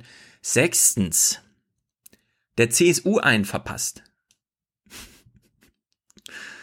Okay. Ja, was, also was soll man dazu noch sagen? Siebtens, und das muss man noch mal erinnern, das steht in der Tatze. Der siebte Erfolg von Merkel aus diesem Heckmeck ist, Zitat, die SPD, der SPD ihre Machtlosigkeit vorgeführt. Oh. Liebe Journalisten, das kann man alles abschaffen. Wenn ihr einfach die Texte nicht schreibt, ja, bleibt besserer Journalismus übrig, als wenn sowas noch im Regal liegt, um gelesen zu werden. Das ist so sinnlos. Wie kann man besseren Journalismus machen? Man nimmt einfach keine Journalisten oder ehemalige. Man holt sich sogar aus dem Rentenalter zurück und sagt, wir wissen, du warst lange in Brüssel, du kennst dich da aus, aber vielleicht sollten wir mal mit dir anders darüber reden. Man hat äh, in die Phoenix-Runde Markus Preis Vorgänger, äh, wie heißt er? Rolf Dieter Krause eingeladen. RDK, wie genau, er hier genannt wird. Genau, genau, genau, genau. Wir wissen, dass er für die Tagsthemen und so weiter einer der Vorkämpfer, ja. Wie geht's da Merkel? Hat sie einen guten Tag in Brüssel? Ja, er, er geht in Rente, sagt hier, ich melde mich dann nochmal bei dir, ja, und so. Also zu Merkel, sagt er dann. So, er sitzt jetzt hier in der Phoenix-Runde und ich habe gedacht, ich falle vom Stuhl, ja. Es ist eine Sensation. Wir gucken mal ein paar Clips. Sind wir Bürger einfach zu anspruchsvoll in unserer Erwartungshaltung an die europäische Ebene. Oh Gott, ne, also am, am, politischen Willen der Beteiligten fehlt es in der EU ganz oft. Äh also ich finde ja immer wichtig, was die ersten Worte einer Antwort sind. Und wenn er mit Oh Gott anfängt, bin ich immer hellhörig. Aber hier ganz gewiss, nämlich den zarten Ansatz von Demokratisierung der EU äh, weiter leben zu lassen. Der ist jetzt ja totgetrampelt worden. Äh, und eine Konsultation zum Beispiel mit dem Parlament hat gar nicht stattfinden können. Das Parlament hat erst seit heute einen, einen Sprecher. Der ist, der Herr Tajani, der da vorher mal in Runden saß, ist der Sprecher des alten Parlaments gewesen, aber nicht des neuen. Äh, mit den Fraktionen hat niemand geredet und es ist ja gar nicht probiert geworden die Spitzenkandidaten im Parlament zu präsentieren, sondern die sind gescheitert allesamt im Europäischen Rat. Äh, das ist eine, eine, eine, äh, eine Sache, die viele Regierungschefs so gewollt haben. Vorneweg der große Europäer Macron. Aha. Äh, und der Jammer ist, das wird sich in fünf Jahren zeigen, weil wenn das so ist, gibt es keinen Grund mehr zur Europawahl zu gehen. Ups. Ups. Ein wirklich langes Mitglied der Brüsseler und Berliner Blase braucht nur ein Jahr oder zwei Jahre Rente und stellt fest, na, also wenn ich das, was ich im Fernsehen gesehen habe, das bringt sogar mich raus, zur nächsten Europawahl zu gehen. Das ist doch schon, äh, ist dann schon so ein bisschen härter angesagt, ne? Naja, äh, Rolf-Dieter Krause mh, will ja mal zum Thema, weil Pöttering sitzt ja auch mit da, ja, aber was ist denn hier mit, mit, äh, wieso hat denn der Macron den Weber abgeschossen? Wie kann das sein? Und Rolf-Dieter Krause als Fernsehzuschauer, der nicht so schnell vergisst wie als Fernsehmacher, erinnert mal so ein bisschen. Wie war denn das dann im Wahlkampf? Und ich finde es anmaßend, wenn ein Staatspräsident oder ein Regierungschef sagt, dass ein Fraktionsvorsitzender nicht Kommissionspräsident werden kann. Wer eine solch große Fraktion mit ja auch sehr vielen Flügeln leiten kann, der ist für jedes Amt geeignet. Ich darf gerne mal was dazu sagen. Nicht um eine Legende entstehen zu lassen. Herr Weber war für die anderen Fraktionen schlichtweg nicht akzeptabel, weil er Viktor Orban über Jahre hinweg immer wieder verteidigt hat. Als Orban die Pressefreiheit abschaffte, so fast komplett, als er die Unabhängigkeit der Justiz beschränkte, der Wissenschaft etc. etc. Weil die Fidesz, weil die Ungarns Regierungspartei Teil der EVP war, Aber, hat, hat Weber sie ihn Herr, Herr Pöttering, ich habe diese Debatten alle mitverfolgt okay. und, und habe es nicht verstehen können, dass jemand, der westliche Werte vertreten will, sich schützend vor Orban geworfen hat. Und das hat er gemacht wie eine Löwenmutter. Ganz zum Schluss, okay. aus eher opportunistischen Gründen, ist Herr Weber von Herrn Orban abgegangen und das hat Herr Orban ihm jetzt heimgezahlt. Aber, äh, äh, gerade, aber gerade wegen dieser ewigen Verteidigung ist Herr Weber kein, für, für mindestens für die anderen Fraktionen im okay, Europaparlament kein glaubwürdiger Vertreter europäischer Werte gewesen. Hm. Weber hat sich selbst abgeschossen. Und das Interessante ist, Weber im Vorfeld immer, er wurde immer gefragt, er war ja sogar im Heute-Journal Studio damals, ja, ist extra nach Mainz gefahren. Und die zweite Frage war gleich, ja, machen Sie sich jetzt mal los von Orban oder sollen wir hier Ihnen jetzt einfach unterstellen, Sie halten an dem ja nur fest, obwohl er so ein äh, Blödmann ist, ja, nur weil Sie seine Stimmen brauchen. Also vor der Wahl gab es für Weber nur dieses Herr, eine Thema. Herr, Orban hat mir versprochen, dass ja. wir konstruktiv zusammenarbeiten werden genau. in der nächsten Auktion. Und das glaube ich ihm auch. Und wir rocken gemeinsam Europa. Genau. Ich habe ihm schon gesagt, er darf aufs nächste Foto nicht mit drauf, aber ansonsten, äh, ja, müssen wir mal gucken, wie wir da umgehen. So, und äh, jetzt ähm, stellen wir ja gerade fest, also von der Leyen scheint ja auch deswegen eine gute Kandidatin zu sein, weil sie die Unterstützung der Visegrad-Staaten hat, ja. Es wird jetzt so völlig normal in so einem Halbsatz einfach mit untergebracht. Die Faschisten mögen sie. ja, also das ist wirklich, das ist so ein Wandel von heute auf morgen. Merkel hat sich mit irgendwem über irgendwas geeinigt, zack, neues Weltbild wird dargelegt, ja. Ist ja. Wirklich, also das, da ist einfach kein roter das Faden. Ist Euro, das ist der europäische Gedanke, wenn man die Faschisten auch mit einbezieht. Ja. Babic, Orban ja. und Co. Ja, jetzt kommt der beste Knaller, finde ich, von Krause. Es gibt wenig Journalisten, die überhaupt noch auf dem Schirm haben, ach so, es gibt da noch einen Wahltermin im Europaparlament. Wir können jetzt nicht einfach sagen, die ist jetzt per Akklamation ernannt und wir kann jetzt nach Brüssel, ja, sondern es gibt ja noch, und wir wissen wenig über dieses neue Europaparlament. Rolf-Dieter Krause weiß auch wenig über das Europaparlament, aber er kann zumindest einen Ratschlag mitgeben. Wenn sie nicht gewählt werden solle, was bedeutet das erstens äh, für die Institutionen der Europäischen Union, also für Parlament und für Rat? und zweitens äh, für die deutsche Innenpolitik, besser gesagt, äh, für Angela Merkel. Wenn sie nicht gewählt würde, dann hätten wir den institutionellen Konflikt, den Frau Merkel zum Beispiel vermeiden wollte. Ähm, ich glaube, das Europäische Parlament würde dann an Achtung gewinnen, weil es selbst ernst nimmt, was es selbst immer gesagt hat und es nicht einfach jetzt an der Garderobe abgibt beim ersten Gegenwind, und es würde die, die, die Balance zwischen dem Europäischen Parlament und den nationalen Regierungen, die wichtig sind, und die sind auch nicht egal, aber, aber sie sind nicht immer ein Segen für Europa in ihrem Handeln gewesen. Äh, das, das würde eine andere Machtbalance geben. Und äh, insofern, als jemand, der Europa wohl will, hoffe ich darauf, dass das Parlament seine Selbstachtung, seiner Selbstachtung Wow. folgt. Ich bin mir nur nicht sicher. Was ist denn da los? Was ist los? Da haben bestimmt ganz viele ARD-Leute angerufen bei Phoenix. Das, also, äh, habt ihr euren eigenen Fernseher gerade an? Seht ihr, was ihr da macht? Man muss sich das ja so vorstellen. Peter Kapern hat ja gerade noch erklärt im Deutschlandfunk, weil das Eu Europäische Parlament nicht gemeinsam handlungsfähig ist, müssen sie jetzt äh, damit leben, was der, was der Europäische Rat macht. Gleichzeitig wünschen sie sich, dass das Europaparlament nicht gemeinsam handlungsfähig wird in den nächsten zwei Wochen, weil das wäre der einzige prinzipielle Grund, egal wen aus dem Rat abzulehnen, um sich hier selbst acht, also um Achtung zu erringen, ja. Also das ist eine echte Gefahr. Wenn, wenn sich so ein Denken rumspricht, ja, dass in der Öffentlichkeit äh, man so ein Thema setzen könnte als Europaparlament, man muss einfach nur Nein sagen, wenn die mit ihrem Vor Personalvorschlag kommen, der eh nicht der des Parlaments ist, ja. Man muss einfach nur Nein sagen und schon hat man eine neue Stellung in Europa. Da denken sich natürlich sehr viele Parlamentarier so, hm. Und es werden ja nicht nur die deutschen Sozialdemokraten sein, sondern es sind vielleicht noch ein paar mehr. Also das ist doch hier äh, völlig offen noch, ja, wie das ausgeht.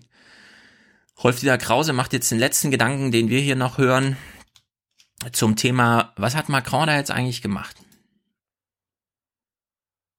Wahr ist, äh, äh, ich, ich glaube, dass im Moment das Verhältnis ziemlich gestört ist. Äh, da geht es um das Deutsch-Französische.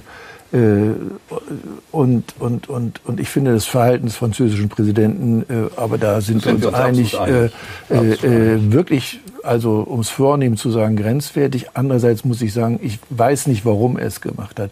Macron hat Vorschläge, ich meine, an, bleibe immer noch dabei, Macron ist der erste Franzose, der von einer europäischen Souveränität gesprochen hat, Mhm. die es anzustreben gelte. Und das ist etwas Neues und er hat recht damit.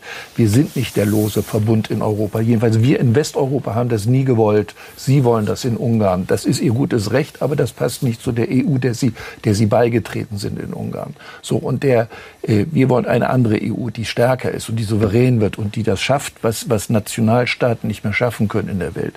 Und da ist hat Macron aus Berlin wirklich schändlich wenig Antworten bekommen, auf die, wie man das, das erreichen kann. Man hätte ihm in seinen konkreten Vorstellungen, äh, Vorstellungen nicht überall folgen müssen, zum Teil schon gar nicht. Aber, aber, aber er hätte andere Antworten verdient, um Europa weiterzuentwickeln. Und im Moment also- weiß kein Mensch, was Deutschland mit Europa anfangen will. Tja. Genau so belassen. Genau. Läuft doch super. Ja. Für uns, Du für uns. Du musst echt nur zwei Jahre aus diesem politischen Journalismus, Politikblasen raus und zack, hast du, bringst du völlig neue Weltbilder mit, ja. ist wirklich erstaunlich. Also dieser Auftritt von Rolf Dieter Krause, den fand ich nicht schlecht.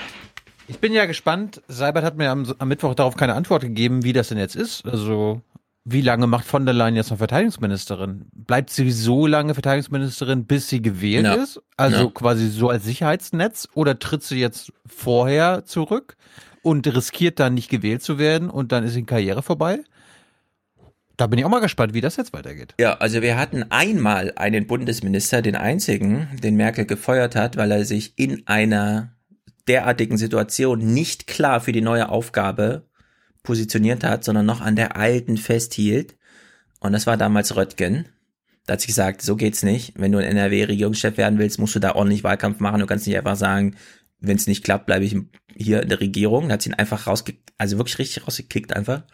Und von der Leyen ist jetzt in der gleichen Situation, ne? Eigentlich müsste Merkel jetzt kurz einen Prozess machen und sagen, ey, hör mal zu, wir haben dich jetzt ernannt hier im Wird nicht passieren. 28er Kreis der europäischen Staats- und Regierungschefs. Du bist unsere Kandidatin. Du kannst jetzt nicht weiter Verteidigungsministerin bleiben. du musst sofort ich glaube, auch raus aus diesen ganzen Themen, die da glaube ich aber nicht. Heute, heute auch wieder. Ich habe auch, ich habe gefragt, Mhm. äh, Verteidigungsministerium hatte mir geantwortet, nö, nö, sie kommt ihren Aufgaben als Verteidigungsministerin vollumfänglich nach. Ja, das ist ich so, ja, aber wie, wie, wie, wie geht denn das? Wenn sie gerade in Brüssel hier Wahlkampftour macht, das ist, ist sie der Verteidigungsministerin oder was? Ja. Und ich auch so, äh, von wem hat sie dann jetzt ein Büro bekommen und so? Also wer, wer ist das? Mhm. Und er so, ja, ja, das ist die EU-Kommission. Macht Ja, das. das ist ein völlig verroter Betrieb mittlerweile. Da kann keiner mehr klar denken. Das ist einfach. Sie twittert jetzt auch, ne? Ich hab's gesehen, ja. Ein Tweet hat sie gemacht. Ich weißt du, wer nicht mehr twittert? Ich, ich bin mir sicher, es wird für sie getwittert. Die twittert oder nicht alleine. Na, weißt du, wer nicht mehr twittert? Seehofer. Er will mit diesem nichts zu tun haben, hat er gesagt. Twitter ist ihm zu scheiße. Naja, gut. Mhm. Okay, dann werden wir mal gucken, wie es nächste Woche weitergeht. Diese Brüsseler Geschichte ist bis hierhin eine Katastrophe, wirklich, das kann man nicht anders sagen. Das alle im Blindflug dadurch. Nicht nur ist von der Leyen einfach eine völlig banane Entscheidung, sondern auch das strukturelle um der Umgang, unabhängig davon, mit wem, ist völlig banane. Also wirklich. Guck, guck bitte für nächste Woche, wie heute Journal und Tagesthemen das kommentiert haben, wie sehr sie sich für sie ausgesprochen haben. Ja. Weil ich finde das, also das ist so auffällig, wie alle Ja, wir können ja Wetten abschließen. Staatstragenden Hauptstadtjournalisten für sie Werbung machen. Kriegen Mit wir ein- unglaublichen Argumenten. Ja, kriegen wir ein Tagesthemen oder vielleicht sogar ein Heute-Journal-Kommentar an die Kleingeister, die sich jetzt mal versammeln sollen hinter der guten Entscheidung, dass eine Deutsche. 100 Prozent. Ich glaube auch. 100 Prozent. Frage ist dann noch von wem. Ja, Also, jetzt, jetzt mal ehrlich, staatstragend, wie kommt ihr auf diese Vokabel? ja, ist einfach eine Katastrophe, ist unfassbar. Man kann Hier, es Stefan, nicht also, glauben, aber gut. Manche HörerInnen kennen ja den, den noch nicht, den meint er. Dieser Kommentar richtet sich an die Kleingeister, Besserwisser, Miesmacher, die von Stillstand reden. Denen sei gesagt, wer lesen will, ist klar im Vorteil. Das hat Elmar Thewissen, damals stellvertretender Chefredakteur des ZDF, kommentiert, als der Koalitionsvertrag der Ja. GroKo auf den Tisch gelegt wurde. Hm. So war das. Jo. Ja. Gut. Ähm, gib uns mal ein Themenangebot. Polizei. Wir müssen Polizei abhandeln. Okay, Polizei finde ich gut. Ähm, ich habe viele verschiedene Polizeithemen. Wir fangen mal mit dem Thema an, was am längsten schon rumliegt. Ähm, in MacPom sind Polizisten erwischt worden von dem Datenschutzbeauftragten MVs. Mhm. Und zwar bei folgendem. Ein 13- und ein 15-jähriges Mädchen sexuell belästigt von Polizisten. Heinz Müller, der Landesdatenschutzbeauftragte, hat die Fälle öffentlich gemacht. Es ging in allen Fällen darum, dass Polizeibeamte die Möglichkeiten, die sie im Dienst haben, genutzt haben, um sich unberechtigt Daten anzueignen, um die für eigene Zwecke zu verwenden. Eigene Zwecke zu verwenden waren in zwei Fällen der Versuch, mit äh, minderjährigen jungen Frauen in Kontakt zu treten, denen Angebote zu machen. Ja. Ja. Ei, ei, ei. Also dafür gehört man ähm, sofort gefeuert und auch für den Beruf gesperrt. Ich weiß nicht, warum Datenschutz immer noch so. Ja, ja, genau. Hier, warte, red, brauchst du brauchst du weiterreden? Zuständig ist jetzt das Innenministerium. Hier aber heißt es nur, disziplinarische Maßnahmen können und werden nun somit ergriffen werden. Welche genau? Keine Auskunft. Mit dem Hinweis, dass ja auch die beiden Beamten datenschutzrechtlich geschützt sind. Aha. Die beiden Polizeibeamten und die sexuelle Belästigung Minderjähriger. Der Innenminister steht nach Auskunft seiner Pressestelle nicht für ein Interview zur Verfügung. Aus terminlichen Gründen heißt es. Ja, also äh, die Aufgabe der Polizei ist es, Bürger zu schützen. Nicht Darüber hinaus haben Bürger zum Beispiel auch das Datenschutzrecht auf ihrer Seite, das sie auch schützt. Wenn dann ein ähm, zum Schutz seiner Bürger beauftragter Polizist das Datenschutzrecht, das die Bürger schützen soll, als Waffe gegen sie benutzt, um sie einer Gefahr auszuliefern, nämlich der eigenen Übergrifflichkeit, dann handelt man exakt im Gegenteil der eigentlichen Aufgabe und dafür hat man sich komplett disqualifiziert für diesen Beruf.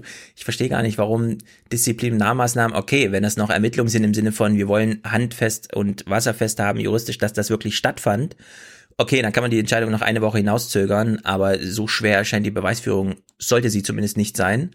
Ja, also ich fordere zum Beispiel, dass bei der Polizei alle Handlungen, die am Computer vorgenommen werden, eindeutig nachvollziehbar sind. Genauso wie auf der Straße, wer hat wann in Body- welche Richtung was gesprüht Büro, und so weiter. Hm? Bodycam im Büro. Ja, also in Amerika wurde jetzt ein Polizist überführt, der in der eigenen Aufnahme der Bodycam äh, dokumentiert hat, wie er ähm, seinen schutzbefohlenen Bürgern auf der Straße, die er auf dem, einfach anhielt auf dem Highway, nochmal Drogen unterjubelte, ja, und dann plötzlich zu ihm kam und meinte, was sind das für Drogen? so, also ganz großes Drama. Und wenn jemand, wenn jemand so gegen seinen eigenen Auftrag handelt und dann noch im Staatsdienst und nicht irgendwo, ja, dann ist das einfach, das ist eine absolute Disqualifikation, Disqualifikation für diesen Beruf. Ich verstehe gar nicht, was es da noch zu diskutieren oder eben anders zu entscheiden gibt. Ob illegal oder nicht legal. Ja, Na, das, war, das, war, das war das eine Drama aus MV in Sachen Polizei. Ich habe noch eins für dich. August 2017 Durchsuchungen auch hierzulande auf Anordnung des Generalbundesanwaltes in der sogenannten Prepper-Szene.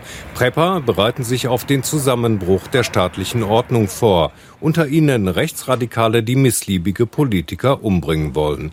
2017 übernimmt die Staatsanwaltschaft Schwerin die weiteren Ermittlungen gegen diese Szene. Jetzt Knapp zwei Jahre später die Festnahmen von drei Aktiven und einem pensionierten Beamten der Landespolizei. Alle waren sie beim SEK, beim Spezialeinsatzkommando. Drei der vier Beschuldigten wird zur Last gelegt, sich widerrechtlich Munition aus den Beständen des Landeskriminalamtes Mecklenburg-Vorpommern beschafft zu haben und diese Munition an den weiteren Beschuldigten weitergereicht zu haben. Nach dem Ergebnis der Ermittlungen gehen wir davon aus, dass dieser vierte Beschuldigte Kontakt zur sogenannten Prepper-Szene hatte. Durchsucht wurden heute 14 Wohnungen und Büros, gefunden bei einem der Festgenommenen um die 10.000 Stück Munition. Bitte 10.000 Stück Munition. 10.000 Stück Munition. Was hat er vorgehabt? 10.000 Menschen erschießen oder was? Zombies, hm. Zombies, weil die, falls die Zombie-Apokalypse kommt. ja, äh, sie gucken zu viel Fernsehen oder weiß ich auch nicht, da ist irgendwas ist da am Argen. Aber wie gesagt, die Polizei soll ja auch einen Schnitt durch die Gesellschaft abbilden, ne? Mhm. Wir, wir hören mal, was, wir hören mal, was Ihr Dienstherr zu den Vorkommnissen sagt. Der Innenminister, Herr Caffier von der CDU. Und danach hören wir Herrn Ritter, Oppositionsführer der Linken. Um es deutlich zu sagen, derartiges Verhalten und derartige Umtriebe werde ich in der Landespolizei Mecklenburg-Vorpommern nicht dulden. Denn von den heutigen Maßnahmen betroffenen Beamten wird daher mit sofortiger Wirkung das Verbot des Führens der Dienstgeschäfte ausgesprochen. Das bedeutet, sie sind suspendiert mit dem Ziel, sie aus dem Dienst der Polizei zu entfernen. Es kann Chorgeist sein, äh, es kann äh, mangelndes Aufklärungsinteresse sein, es kann dahinter stecken, dass man nicht zulassen will, dass es in der Landespolizei solche Vorfälle gibt, dass die Öffentlichkeit darüber informiert wird, weil nichts sein kann, was nicht sein darf. Aber das kann nicht Grundsatz der Ermittlungsarbeit oder der Aufklärungsarbeit sein. Sie stellen mir jede Woche Fragen nach Vorkommnissen in der Landespolizei. Ich kann diese Fragen Woche für Woche nicht beantworten, weil ich aus dem Innenministerium nicht die Antworten darauf erhalte. Und das ist ein Zustand, der für Politiker, die für die Innenpolitik in diesem Lande zuständig sind, egal ob jetzt Regierung oder Opposition, ein unhaltbarer Zustand. Hm. Was glaubst du denn? Ne? Rechtsradikale Polizisten äh, Kontakte zu recht, rechtsextremen Szenen. Was glaubst du denn, wie die AfD im Landtag in MV darauf reagiert? Sektkorken knallen. Äh, ja. Die AfD aber hält das alles für nicht so dramatisch, trotz der Haftbefehle gegen vier ehemalige Beamte des Spezialeinsatzkommandos. Wir sind ganz am Anfang der Ermittlungen. Äh, es haben gerade Durchsuchungen stattgefunden. Es steht nicht einmal fest, dass die Munition vom LKA stammt. Es ist ja. alles noch offen. Wir sind im ganz frühen Stadium. Und da kann ich nur sagen, dass jede Skandalisierung hier nicht angebracht ist. Aha. Und er hat irgendwo eine Skandalisierung gesehen. Also ich habe jetzt einfach nur so einen Bericht und habe davon auch vorher nicht gehört. Aber gut, wenn das bei ihm schon Skandalisierung ist, dass man überhaupt darüber spricht, sollte man vielleicht eh nochmal das Lot ein bisschen gerade rücken. Ich habe äh, bei heute 19 Uhr im ZDF im Juni auch einen Beitrag gefunden. Die Gewerkschaft der Polizei ist ja sonst ja der, der Laden von, wie heißt der hier? Wendt, ne? Rainer Wendt. Ist es so. Man kommt leicht durcheinander bei diesen Polizeigewerkschaften. Ja, ja, ja, ja. Es gibt die Deutsche Polizeigewerkschaft, das ist ja. die SPD-nahe Gewerkschaft, dann die Gewerkschaft der Polizei, das ist die konservative und dann gibt es die, den BDK, der ist so eher grün. Also mhm. links-grün. So, also Gewerkschaft Polizei, konservative Gewerkschaft macht sich Sorgen, dass immer mehr rechtsradikale Polizisten sich für die AfD nicht nur aussprechen, sondern sogar engagieren. Es ist oft ein frustrierender Job. Polizisten bei Demonstrationen oder bei Abschiebungen. Das macht etwas mit unseren Beamten, so das Urteil der Polizeigewerkschaft, ein Bodensatz für die AfD. Vielfach kandidieren inzwischen Polizisten für die Rechtspopulisten. Niemand wird Kandidat für eine Partei, wenn er sich nicht Wahlchancen ausrechnet. Also er muss ja ein Gespür dafür haben, dass eine Stimmung in einer Behörde, in einer Organisation ist, aus der er für seine Ziele Kapital schlagen kann. Warnsignale gibt es seit langem. Ein an Nazi-Symbolik erinnerndes Polster in einem Polizeifahrzeug, Nazi-Andenken in Bundeswehrkasernen, rechtsradikale Netzwerke unter Polizisten. An diesem Wochenende ein Bundespolizist mit Uniform auf Nähern, beliebt in rechtsextremen Kreisen. Einzelfälle oder doch ein Zusammenhang? Ja, das verstehe ich immer nicht, dass sie damit so rumlaufen. Also ist das irgendwie. Ja, ist halt dumm, ne? Völlig unklar. Was ich mir. Dank, dankbar dumm. Ja, was ich allerdings manchmal so ein bisschen, also die AfD, die Phase ist ja jetzt mittlerweile abgeschlossen, aber die AfD war ja wirklich lange so eine Partei, bei der man dachte, gehe ich mal zum Ortsgruppentreffen, stelle mich ein halbes Jahr lang gut an und dann habe ich schon mal einen guten Posten irgendwo, ja, wird ich irgendwo aufgestellt, keine Ahnung. Und ich stelle mir das dann immer vor, wie so sehr viele wütende Menschen einfach zur AfD gehen und sagen, ich will hier auch mitmachen, ich will auch mal im Landtag sitzen oder so. Und dann nähern sich so langsam die Termine und stellen sich so einzeln vor und sagen immer dazu, was sie beruflich machen. Und dann sagt der eine, ich bin Bäcker und ich finde es voll scheiße. Und dann sagt der andere, ich habe den cooleren Beruf, ich bin nämlich Handwerker, weil die Handwerker sind ja in Deutschland immer ne, von den Akademikern unterjocht und so weiter. Und deswegen haben die da auch immer so ein besonderes. Und dann steht aber der siebte auf und sagt, ich bin Polizist. Und alle anderen so, oh, scheiße, ein Polizist. Klar, wir jetzt wieder alle hier einen Polizisten. Ne? Also die Partei ist so ein bisschen drauf ausgelegt, glaube ich, Polizisten attraktiv zu finden. Was ja, die Nicht-Polizisten nicht so gut finden, glaube ich.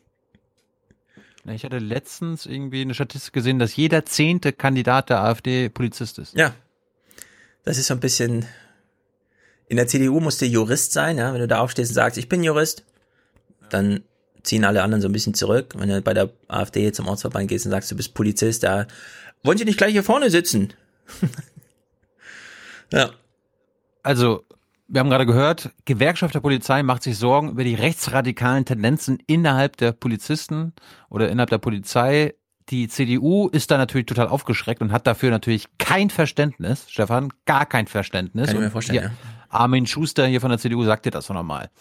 Der Bundesinnenminister und die Bundesverteidigungsministerin wehren sich gegen den Vorwurf, man verliere die Sicherheitskräfte.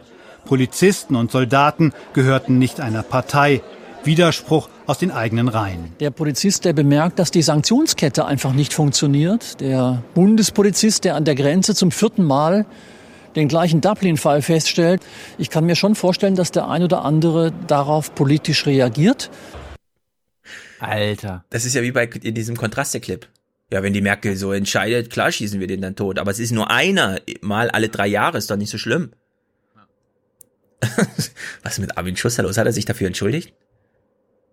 Nö. Gibt's ist, da irgendwas? Das ist, doch der, das ist doch der Rechtsaußen der CDU. Ja, aber das kann man doch so, also so wie er sich da gerade geäußert hat, das geht doch nicht.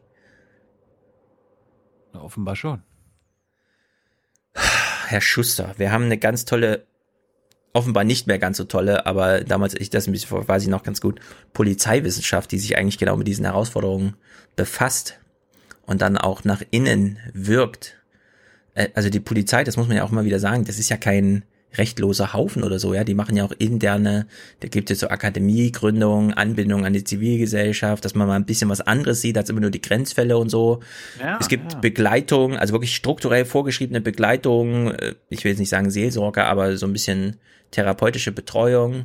Beispielsweise, wenn du nur deine Waffe in die Hand genommen hast, ja, bist du gleich, wirst du gleich gefragt, ja, es, du musstest ja jetzt fast schießen auf den Menschen, brauchst du ein Gespräch oder so. Also alles gute Entwicklungen eigentlich, ja, die so, aber wenn äh, Armin Schuster dann einfach so darüber redet, ja, dann rückt das die Polizei jetzt auch nicht gerade in Freund- und Helferbild. Da muss man Verständnis haben, dass die Polizisten rechtsradikal werden. Ja. Bei unserer Politik äh, für ja, mitverantwortlich Schuster, Alter. Wir brauchen irgendwie positive Nachrichten von der Polizei, finde ich. Haben mhm. wir da nicht irgendwie was? Ende Gelände, die haben doch immer ein gutes Verhältnis zur Polizei, oder? Komm. Seit heute Nachmittag besetzen sie einen Teil des Tagebaus Garzweiler. Die Klimaaktivisten der Bewegung Ende Gelände wollen damit ein Zeichen setzen. Sie fordern den sofortigen Ausstieg aus der Braunkohle. Wir sprechen hier von einem der allergrößten CO2-Produzenten der Welt, vom größten Europas. Es geht um eines der zehn schmutzigsten äh, Kohlekraftwerke in Europa. Und ich glaube, das muss die Öffentlichkeit wissen. Ja, fehlt noch der Nachsatz, und wir brauchen es nicht. es ist nur einfach da, aber wir brauchen es eigentlich nicht. Das ist auf dem Gelände von RWE passiert. Was glaubst du denn, wie RWE darauf reagiert? Verständnisvoll, Armin Schuster-Style. Absolut, absolut. Am Nachmittag durchbrechen die Aktivisten eine Polizeikette. Ziviler Ungehorsam nennen sie es. Für den Betreiber RWE ist es eine Straftat. Wir respektieren natürlich das Recht auf Meinungs- und Demonstrationsfreiheit, mhm. aber so wie hier geht das nicht. Nee. Immerhin sind die Demonstranten heute Nachmittag über solche Böschungen in den Tagebau eingedrungen und haben damit äh, Leib und Leben riskiert. Aha. Das finde ich immer besonders gut. Er macht sich Sorgen um die Gesundheit der Demonstranten. Der, der Einzelnen, während die sich um die Gesundheit der ganzen Menschheit sorgen. Ja. Sie können ja gerne das Klima retten, aber bitte bringen Sie nicht Ihren Fuß in Gefahr. Er könnte brechen. Also weiter so, Ende, Ende Gelände. Macht ihr gut so. Die hatten auch noch eine andere Aktion, wo sie die Polizei in Schach gehalten haben. Eine andere Aktion, die seit gestern Abend stattfindet, die Blockade von Gleisen zum Kraftwerk Neurath. Die Demonstranten wollen die Kohlezufuhr stoppen. Die Polizei hat die Aktivisten aufgefordert, Garzweiler zu verlassen, doch nur wenige kommen dem Aufruf nach. Viele wollen über Nacht im Tagebau bleiben und damit ihrem Kampf für mehr Klimagerechtigkeit noch mehr Nachdruck verleihen. Ja, ich weise nochmal darauf hin, 14. September, Tour der Vernunft. Einmal ums Hambacher Loch, 60 Kilometer. Seid alle dabei. Termin hier auf der Webseite. Einfach unter Termine klicken. Fridays for Future hat sich auch angeschlossen, der Aktion von Ende Gelände da in Garzweiler. Äh, liebe FFF-Leute, falls ihr da mal eine ZDF-Mikro vor, die, vor, die, vor den Mund bekommt, immer genau darauf achten, was ihr sagt. Stefan, hör mal genau zu, was ihr sagt. Insgesamt kommen über 14.000 Menschen ins Rheinische Revier, darunter auch Schüler der Fridays for Future Bewegung. Wir haben ein gemeinsames Ziel und das ist Klima und den Kohleabbau zu beenden und Gemeinsamkeiten einen einfach. Und deshalb kämpfen wir zusammen. Klima beenden. Jawohl. Wir werden uns dafür einsetzen, dass diese Welt eine atomfreie Welt ist. Die Bundesregierung steht für eine atomfreie Welt. Zuerst schaffen wir die Atome ab und dann das, das Klima. Klima. Jawohl. Das, dann wird's was. Oh Mann. Das wäre schön für Deutschland. Mhm. So sieht's aus. Ja, jetzt habe ich nur noch traurige Sachen. Traurige Sachen. Also ich habe ja sehr viel Lanz mit Baerbock und Habeck. Ich will aber mach, das, mach, mach mal das zuerst und dann. Wollen wir das mal gucken jetzt, ja?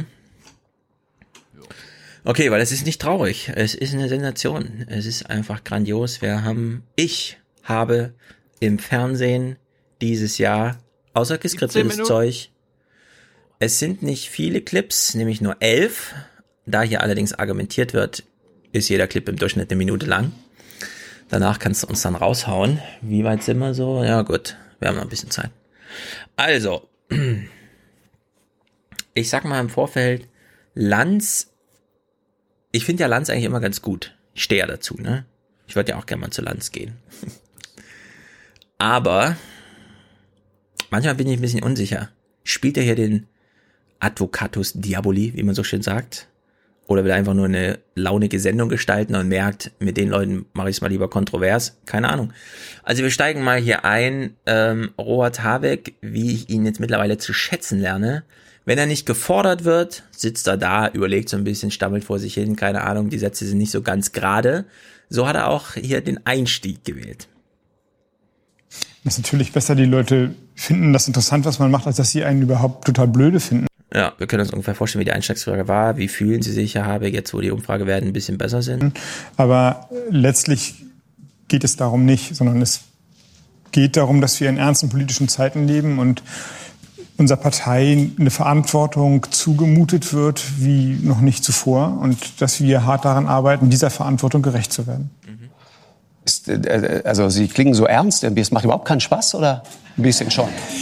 Mit Annalena macht Spaß. Hoffentlich sagt sie das gleich auch zu mir. Aber Spaß ist nicht die richtige Kategorie für das, was wir gerade erleben. Und ja, aber Sie machen, haben eben das Wort Zumutung benutzt. Lanz hat sehr genau zugehört. Also, das also, wird, wird, uns was zugemutet. Ja, wir wollen natürlich irgendwie so bleiben, wie wir sind und, und mhm. quasi einen normalen Blick auf die Dinge haben. Also insofern bleibt Spaß, Freude, Kollegialität, äh, keine Ahnung, die, die Hauptemotion. Aber das, worüber wir gerade politisch reden, ist ja. natürlich bleiernst. Und, und jetzt haben wir diese Situation, dass wir quasi jeden Tag einen Stein mehr auf den Rucksack kriegen und gesagt wird, jetzt laufen wir schneller. Und das ist nicht nur lustig, sondern wir, wir zwingen uns sozusagen dieser Verantwortung standzuhalten. Mhm. Okay. Typischer Habeck, wenn er ein bisschen gelangweilt ist. Jetzt äh, will Lanz fragen, ähm, äh, Herr Habeck, werden Sie jetzt Kanzler? Lanz will aber auch nicht als Idiot dastehen. Deswegen verklausuliert er sich da und verläuft sich so ein bisschen. Ist nur ein lustiges Snippet, danach geht's richtig los. Wir reden gleich intensiv auch inhaltlich. Äh, das habe ich mir heute fest für die Sendung vorgenommen, weil ich gerne oh. wissen wollen würde. Herr Habeck lacht, warum?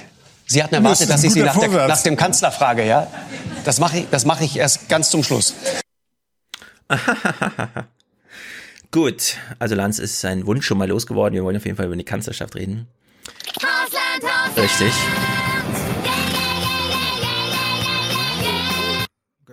So, Lanz stellt jetzt mal eine andere quasi Horse Race Frage, nämlich die zum alten Lager denken. Und das Drama entspinnt sich gleich so ein bisschen. Es geht ja nicht um Träumen, sondern es geht darum, wie wir im Hier und Heute unsere Zukunft so gestellt, ja. gestalten können, dass wir gemeinsam hier noch gut leben können. Ich weiß, ich weiß, dass das eine gefährliche Frage ist, aber versuchen Sie sie mal zu beantworten. Was wäre Ihnen lieber? Rot-Rot-Grün oder Schwarz-Grün? Nein, Politik ist kein Wunschkonzert, sondern Menschen in diesem Land wählen, zum Glück in einem freien Land, in freien Wahlen. Die alten Blöcke, die Sie jetzt beschreiben, die existieren so nicht mehr. Sondern mhm. wenn ich bei mir in Brandenburg schaue, wo wir jetzt mit vier Parteien alle ungefähr bei 20 Prozent sind, neuerdings die Grünen mit dabei, dann ist es eine ganz andere Situation, wo man sich als Demokratinnen und Demokraten dann fragen muss nach einer Wahl, wie können wir jetzt am besten die Region, das Land, unsere Stadt hier vor Ort gestalten. Und so verstehen wir Politik. Okay. Okay. Als hätte sie auch mal einen Podcast gehört, wo wir ja schon häufiger das Argument haben, nein, Koalitionen sind keine großen Erzählungen, Projekte, irgendwas, sondern das sind aufsummierte, manche Menschen wählen grün, manche rot, und dann muss man halt irgendwie gucken, wie man in der konkreten Fragestellung Müssen wir jetzt Bremen regieren? Müssen wir ein Europaprogramm entwickeln? Wie auch immer, wie man das dann organisiert. Lanz will allerdings wissen, wie ist das jetzt? Ist es eher die rote Biege, die Sie nehmen, oder wollen Sie eher nach schwarz abbiegen? Und Wolfram Weimar sitzt mit da, der sozusagen, das wissen wir ja aus vorherigen Sendungen, so kampfhundmäßig immer Lanz Argumente unterstützt. Gelingt ihm nur so halb. Die halbe Republik schaut ja drauf, Jetzt haben wir die, von der Mitte her die Grünen sozusagen stark gemacht. Viele Leute haben sie zum ersten Mal gewählt. Und zwar Leute aus der bürgerlichen Mitte. Und die wollen natürlich schon die Antwort haben auf die Frage von Herrn Lanz. Wollt ihr Deutschland von der Mitte her neu definieren? Mhm. Oder seid ihr sozusagen noch in der linken Ecke.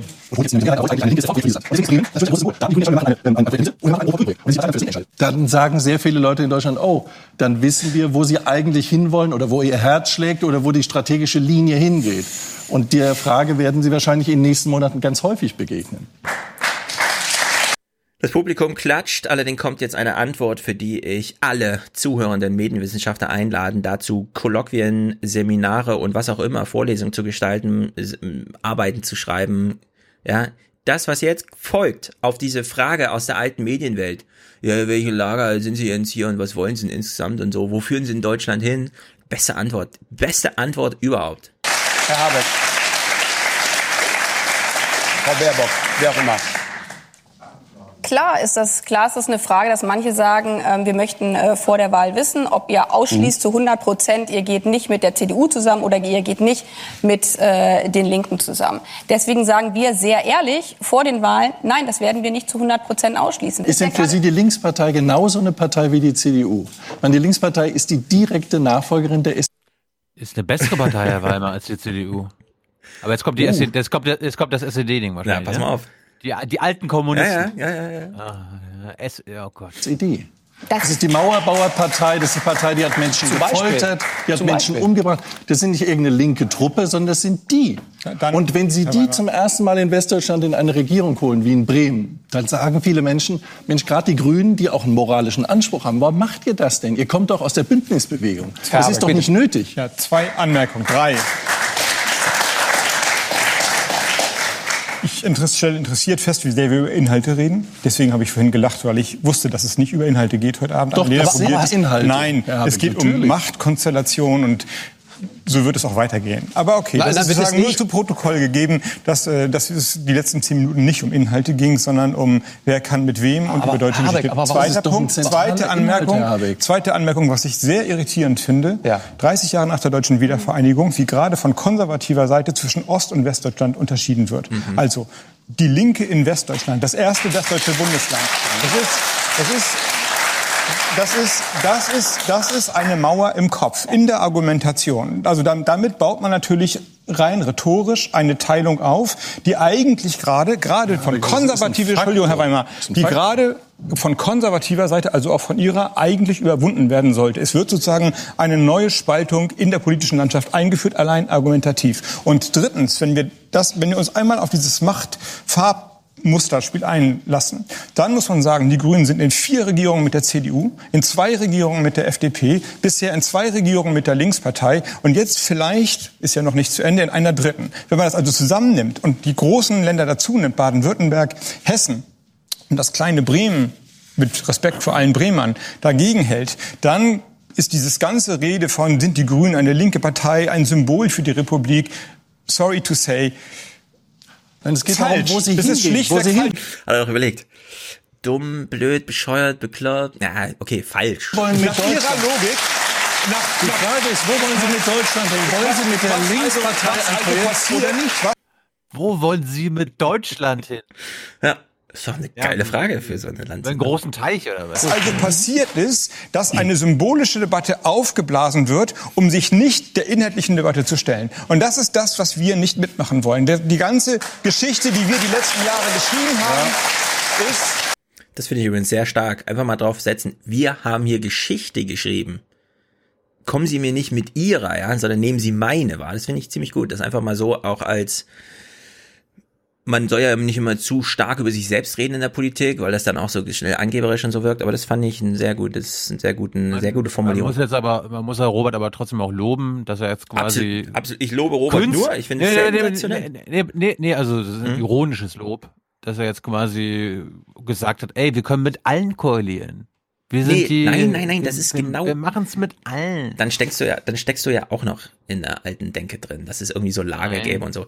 Es gibt Wahlergebnisse. Nee, die Menschen die wählen keine Koalition, die Menschen wählen ihre Parteien und dann ja, ist es in der Verantwortung des Parlaments zu überlegen, was man daraus macht. Egal warum, wie die Menschen gewählt haben. Ja, Menschen haben gewählt. Das ist der demokratische Prozess. Alles andere ist ja, das sehen wir ja in Brüssel, wie scheiße das dann ist, wenn man einfach diesen Verfahren, die man hat, dann nicht vertraut, sondern immer mit so Erzählungen kommt und ach, die von der Leyen, die wurde sogar in Brüssel geboren und jetzt biegt sie nach links ab, was ist denn das und so, ja. Nee, es ist einfach reine Mathematik. Und äh, also Habeck sensationell, geht noch ein bisschen weiter. Ich glaube nur, die ganze Geschichte, die wir die letzten anderthalb Jahre gemacht haben, ist, dass wir uns diesen Ritualen, die auch noch in sich unlogisch sind, die falsch sind, nicht stellen werden. Deswegen werden wir immer, wie Annalena es gesagt hat, auf die inhaltlichen Punkte hinweisen und wir werden die Konstellation eingehen in den Ländern wie im Bund, wo am meisten inhaltlich bei rauskommt. Ja. Ja, das kann man auch auf Brüssel übertragen. Ska Keller hatte quasi nur einen Auftrag aus der deutschen Zentrale. Wenn du gefragt wirst, wen du wählst, dann sag immer nur, es kommt auf das Programm an. Ja, wenn da einfach drin steht, Kohleausstieg bis 2030, mal festgezurrt, wenigstens das, dann ist uns egal, ob von der Leyen das exekutiert oder Timmermans. Wir haben halt hier einen inhaltlichen Anspruch. Da sind sie sehr konsequent, sehr konsistent. Ich finde das großartig. Dieses ich ganze. Hm? Ich habe jetzt auch den Cola-Ausstieg bei mir beschlossen. Den Cola-Ausstieg, ja, da bin ich schon längst ja. raus. Cola ist Gift, Leute. Trinkt keine Cola. Ja, aber das ist, das, ich hatte schwierige Verhandlungen mit mir selbst und äh, bis. Hast du dich auf einen neuen Koalitionsvertrag geeinigt, ja? Rechte Gehirnhälfte, linke Gehirnhälfte und dann ja, ja, ich habe erst, ich hab erst, ich hab, ich hab erst eine Kommission eingesetzt. Ja, sehr gut. Mit meiner Oma, mit meiner Tante, mhm. mit meiner Mutter und sie haben mir empfohlen, bis zum 30. Oktober auszusteigen. Bis Halloween. Bis Halloween, ja. Mit den, mit den Briten aus der Kohle aussteigen. Das ist ein sehr gutes Ziel. So, also wir haben jetzt eine Abklärung ja, der Geschichte von Koalitionsregierungen. Was, sie regieren jetzt in Augsburg zusammen mit den Linken, dann steuert ja ganz Deutschland nach links. Das kann ja wohl nicht sein. So, jetzt kommt die nächste Abklärung. Annalena Baerbock, das finde ich sensationell. Du wirst es nicht so mögen, wie ich es mag, aber ich mag es umso mehr, weil es jetzt, jetzt kommt ein Prinzip zum Tragen. Sie will ja nicht einfach nur Recht haben. Das haben die Grünen lang genug gehabt und sie wurden dafür nie gewählt. Sie will jetzt auch gewählt werden. So, und Annalena Baerbock erklärt jetzt mal die Klimakrise zur Chance.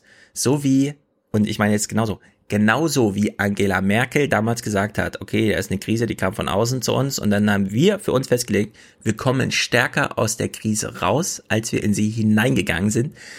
Sensationell ist, dass es ja nicht ihre Krise ist, sondern nur eine, mit der sie halt umgehen muss, weil sie ihr hinterlassen wurde, wie Obama halt die Wirtschaftskrise oder dann auch Merkel, ja. Und sie macht jetzt mal dieses, diesen Punkt, so. Man kann, man kann die Krise als Chance nutzen, weil man muss jetzt politisch irgendwas machen, ja. Und dann könnte man ja irgendwas Gutes machen. In China ist dasselbe Wort für Krise auch Chance. Siehste, solche Sachen. Annalena Baerbock kennt sich aus. Sie macht jetzt einen sehr guten Punkt. Wenn die Frage, wovon träumen Sie von Deutschland? Ja. Ja, ich habe gefragt, von welchem Deutschland träumen Sie? Ja, das ist und doch, nicht, das ist und doch, ich träume nicht in Farben von Das ist doch eine legitime Frage, wenn ich Sie frage, wovon träumen Sie nachts über Deutschland? Baden-Württemberg ein gutes ich Beispiel. träume nicht in Farben von Deutschland, Oh. sondern mein Traum für die Zukunft Deutschland ist, dass wir als große Industrienation es hinbekommen, die Klimakrise so zu nutzen, dass wir die Wirtschaft der Zukunft aufbauen, die nicht auf fossilen Brennstoffen beruht, Mhm, sondern okay. diese Transformation voranbringen und das noch Hand in Hand Okay. mit sozialer Naiv. Gerechtigkeit, Gut. die dafür sorgt, dass die Arbeitsplätze Okay. gesichert sind. Das ist mein Traum für Deutschland. Ja, das unterscheidet sie von den ganzen, äh, äh, können wir mal, ja, eine Pressekonferenz, ein Gespräch, ein Interview zum Thema machen, was müsste man jetzt tun, sondern sie verbindet es halt mit diesem, mit dieser politischen Traktion. Jetzt wird's richtig lässig. Lanz stellt eine Frage, von der er glaubt, das ist so eine geile Frage, die können jetzt gar nicht Nein sagen und damit verraten sie sich selbst und stellt sich raus, doch sie können Nein sagen und sie nutzen sogar diese Chance und machen ein langes, ausführliches Nein. Sie begründen ihr Urteil. Die Frage ist natürlich eine ziemlich deutsche Frage. Angenommen, Sie würden jetzt tatsächlich nur angenommen im Kanzleramt sitzen und Sie hätten zu entscheiden. Damit habe ich nicht die Frage nach der Kanzlerkandidatur gestellt, sondern habe nur eine Hypothese in den Raum gestellt. Man würde gerne wissen wollen, was dann passiert. SUVs in den Innenstädten zum Beispiel. Fahren die noch weiter oder fahren die nicht? Das kommt darauf an, äh, mit welchem äh, Brennstoff sie betrieben werden, ähm, weil in Zukunft wird es auf äh, den Straßen dieser Welt keine fossilen Verbrennungsmotoren mehr geben. Ja, es wird eine andere Mobilität auf deutschen und auch auf weltweiten Straßen geben. Ich rede jetzt von, ich habe eine klare Frage gestellt. Gibt es dann keine SUVs? Damit hat sie zugegeben, dass sie unser Deutschland verändern will. Und die Autos wir haben, auch. Wir sind stolz auf unsere Stadtpanzer, Ja, ey. ja. Wir sind, wir Ohne wir geht's sind gar nicht. Ja, wie heißt das hier? Schauen Sie, wir sind stolz auf unsere Autos. Das Richtig. dürfen wir ja auch. Und da ist sie dagegen. mehr in deutschen Innenstädten, wenn Sie das Sagen haben? Das war meine Frage. Von fossilen SUVs wird es perspektivisch diese nicht mehr auf deutschen Straßen geben. Wäre das ab sofort dann, Herr Habeck, oder was? Oh, Ich hab's doch gerade gesagt. Naja, Lanz ist so ein bisschen in der Klemme. Ach scheiße, jetzt hat sie ganz deutlich drauf geantwortet gesagt, nee, wird's nicht geben. Äh, Dann muss ich jetzt mal die, irgendeine Frage, äh, ab sofort oder was? Nein, das ist ja eine rechnerische Größe. Die Bundesregierung selbst, also ich weise kurz darauf hin, dass wir seit 15 Jahren die Grünen nicht in der Bundesregierung sind. Nein, nein, alle. Klimaziele, alle internationalen Vereinbarungen. verstehen, was Sie naja, vorhaben. Sie fragen im Grunde die Falschen. Ja, denn die Bundesregierung selbst hat international wie national sich selber Klimaziele gegeben. Letztlich kürzlich nochmal bestätigt, Mitte dieses Jahrhunderts, also 2050, wollen wir emissionsfrei sein. Deutschland, alles, alle Sektoren, Verkehr, Landwirtschaft, ähm, Gebäude, Wohnen, Industrie und so weiter. Das schließt SUVs mit ein, logischerweise. Wenn man Mitte 50, also wenn man 2050 sagt und Autos Ah, Aber jetzt weiß ich, warum er fragt. Er hat selber drei SUVs zu Hause.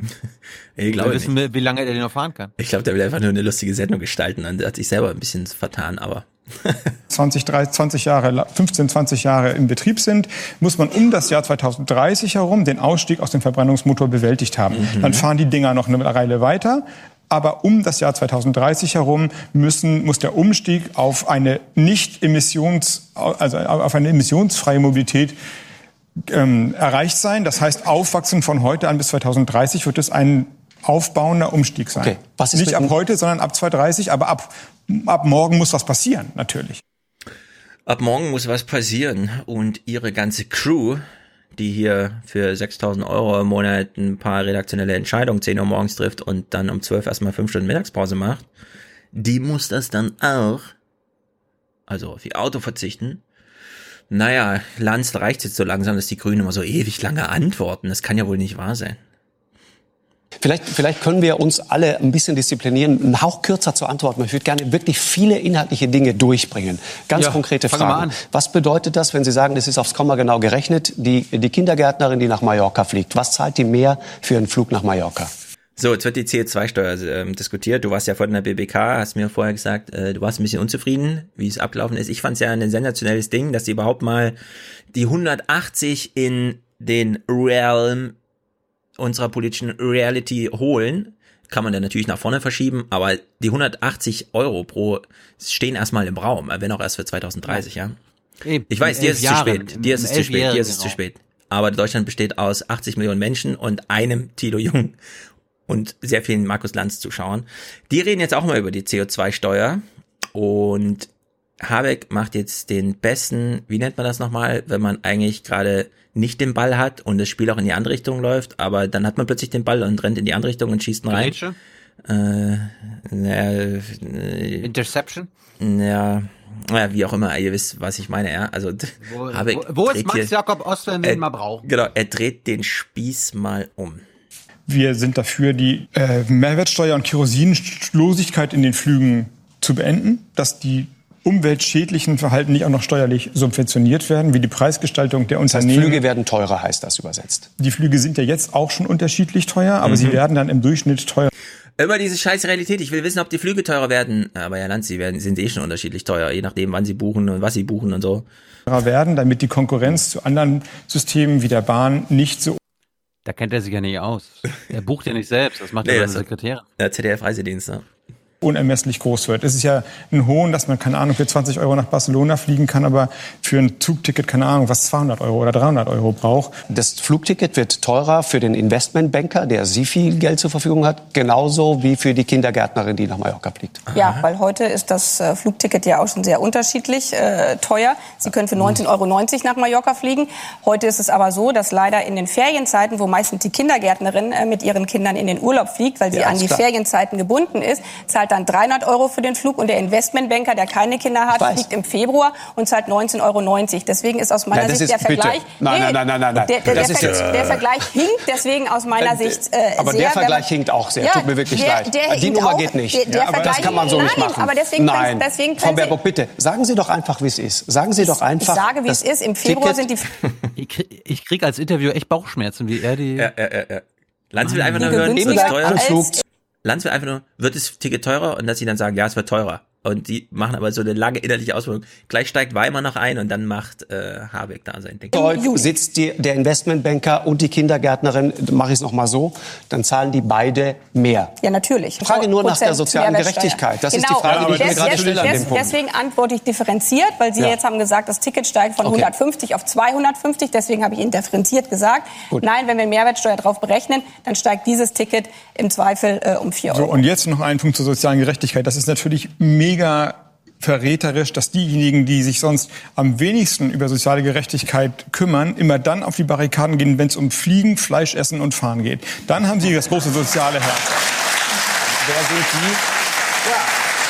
Ja, ja die, Herr wo, worüber wir eigentlich worüber, aber bitte, nee, wir sind, sind sofort Sie? dabei, reden wir über Mieten, nee, reden wir über die? Wohnen, reden wir über Kindergrundsicherung, reden wir über Kinderarmut, reden wir über bezahlbares Essen in den Kantinen. Mhm alles eine Riesendebatte. Null Unterstützung von denjenigen, die auf einmal die große soziale Gerechtigkeitskeule schwingen. Nur wenn es Aber darum geht, den Klimawandel, den Klimawandel zu bekämpfen, dann ist das, dann ist auf einmal das soziale Argument, das Argument, das gegen die ökologische Modernisierung eingeführt wird. Und das ist doch, das ist doch, das stinkt doch zum Himmel, weil damit im Grunde eine andere Agenda weitergeführt wird, nämlich die, die bestehende fossile Industrie und Tourismusindustrie zu verteidigen. Es geht um einen Verteilungskampf und das ist, dass die soziale Gerechtigkeit genommen wird als Argument, diesen Verteidigungskampf für die fossilen Energieträger zu gewinnen, ist äh, wirklich Einspruch, an der Grenze der Lauterkeit, Herr Einspruch, Herr Lanz. Einspruch, ja, Einspruch, doch. wirklich Einspruch. Nein, die, die Kindergärtnerin könnte ja vernünftige Geld... Jetzt ist mir aber einiges klar geworden. Die Grünen sind eine Gefahr für unsere Tourismusindustrie. Ja, absolut. Da hat Herr Lanz völlig recht. Mhm. Der braune Lanz. So, also er sitzt Was? da heute braun. Stimmt. Also, das ist, das ist Tatsache. Ja. Äh, Gehälter bekommen. Auch das wäre ein Beitrag zur sozialen Gerechtigkeit. Die Pflegeberufe vernünftig zu bezahlen, den Mindestlohn anzuheben. Dann werden die Flüge nach Mallorca okay. oder meinetwegen die Reisen in Urlaub oder aber was Habeck, immer aber auch, auch erschwinglich. Aber Habeck, darüber reden wir komischerweise nicht. Ich habe Sie doch nur gefragt. Sie könnten mir doch auch antworten und sagen, in derselben Zeit werden wir die Löhne für Kindergärtnerinnen anheben. Das sagen Sie aber nicht. Doch, natürlich sagen wir das. Also, Entschuldigung. Ja, haben Sie das eben gesagt? Haben Sie nicht? Haben Sie das eben gesagt? Ach so, steht in Ihrem Programm. Aber haben Sie es eben gesagt? Ja, also Lanz völlig, äh, was sage ich denn jetzt bloß? Ähm, zuerst sage ich, äh, antwortet mal bitte kürzer. Dann kommt eine lange Antwort. Ja, aber das haben Sie jetzt gar nicht gesagt in Ihrer, äh, Sie hätten noch länger antworten müssen. ja, also das ist wirklich, das ist eine Sensation. Ich habe so gerne dazu geguckt. Jetzt wird spektakulär. Wolfram Weimar will mal wieder mitspielen. Wolfram Weimar hat an dieser Stelle schon festgestellt, die haben insgesamt 50 Minuten gesprochen, ich kann jetzt mit meinen bisherigen Argumenten hier nicht punkten. Ich brauche eine neue Strategie. Wolfram Weimers oberstes Ziel ist, in dieser Debatte irgendwie gut auszusehen, vielleicht sogar als Gewinner zu gelten. Für welchen Weg entscheidet er sich also? Ich sag's euch vorher. Er überholt die Grünen jetzt nochmal auf der grüneren Straße, so dass Habeck nur noch so eincashen muss. Das ist eine sehr gute Idee, Herr Weimar. Warum nehmen Sie eigentlich diesen alten Instrumentenkasten Steuererhöhung, Verbote, Askese und drehen es nicht drum und sagen, wisst ihr was, wir machen gar keine Steuererhöhung, sondern wir stellen alles steuerfrei, was klimafreundlich ist. Bahnfahren, Super. Ähm, gesund essen, E-Autos. Und dann müssen Sie gar nicht mit diesen alten Instrumenten kommen. Jetzt, jetzt ist Wolfram Weimar schon Grünenberater, das ist ja phänomenal. Lanz ganz selber völlig zerstört, ja. Der sollte mich doch hier, was ist denn das jetzt für eine Scheiße? Ich wundere mich nur, weil, weil... Jetzt stellt der Gast schon bessere Fragen als ich. Ah. Und will auch noch die Welt retten, ja? Wie kann das sein? Es ist dieser, es ist dieser auch in der ich fahre doch um die Welt rum und äh, drehe Dokus, die dann mich gut Stimmt. aussehen lassen. Ja. Pädagogik ja bekannte mit Bestrafung und Erziehung, dem besseren Menschen, das ist doch etwas, was aus der Zeit ist. Die Wiese wird doch grüner, wenn sie Wasser geben, als wenn sie auf, die, auf das Ungeziefer immer eindreschen.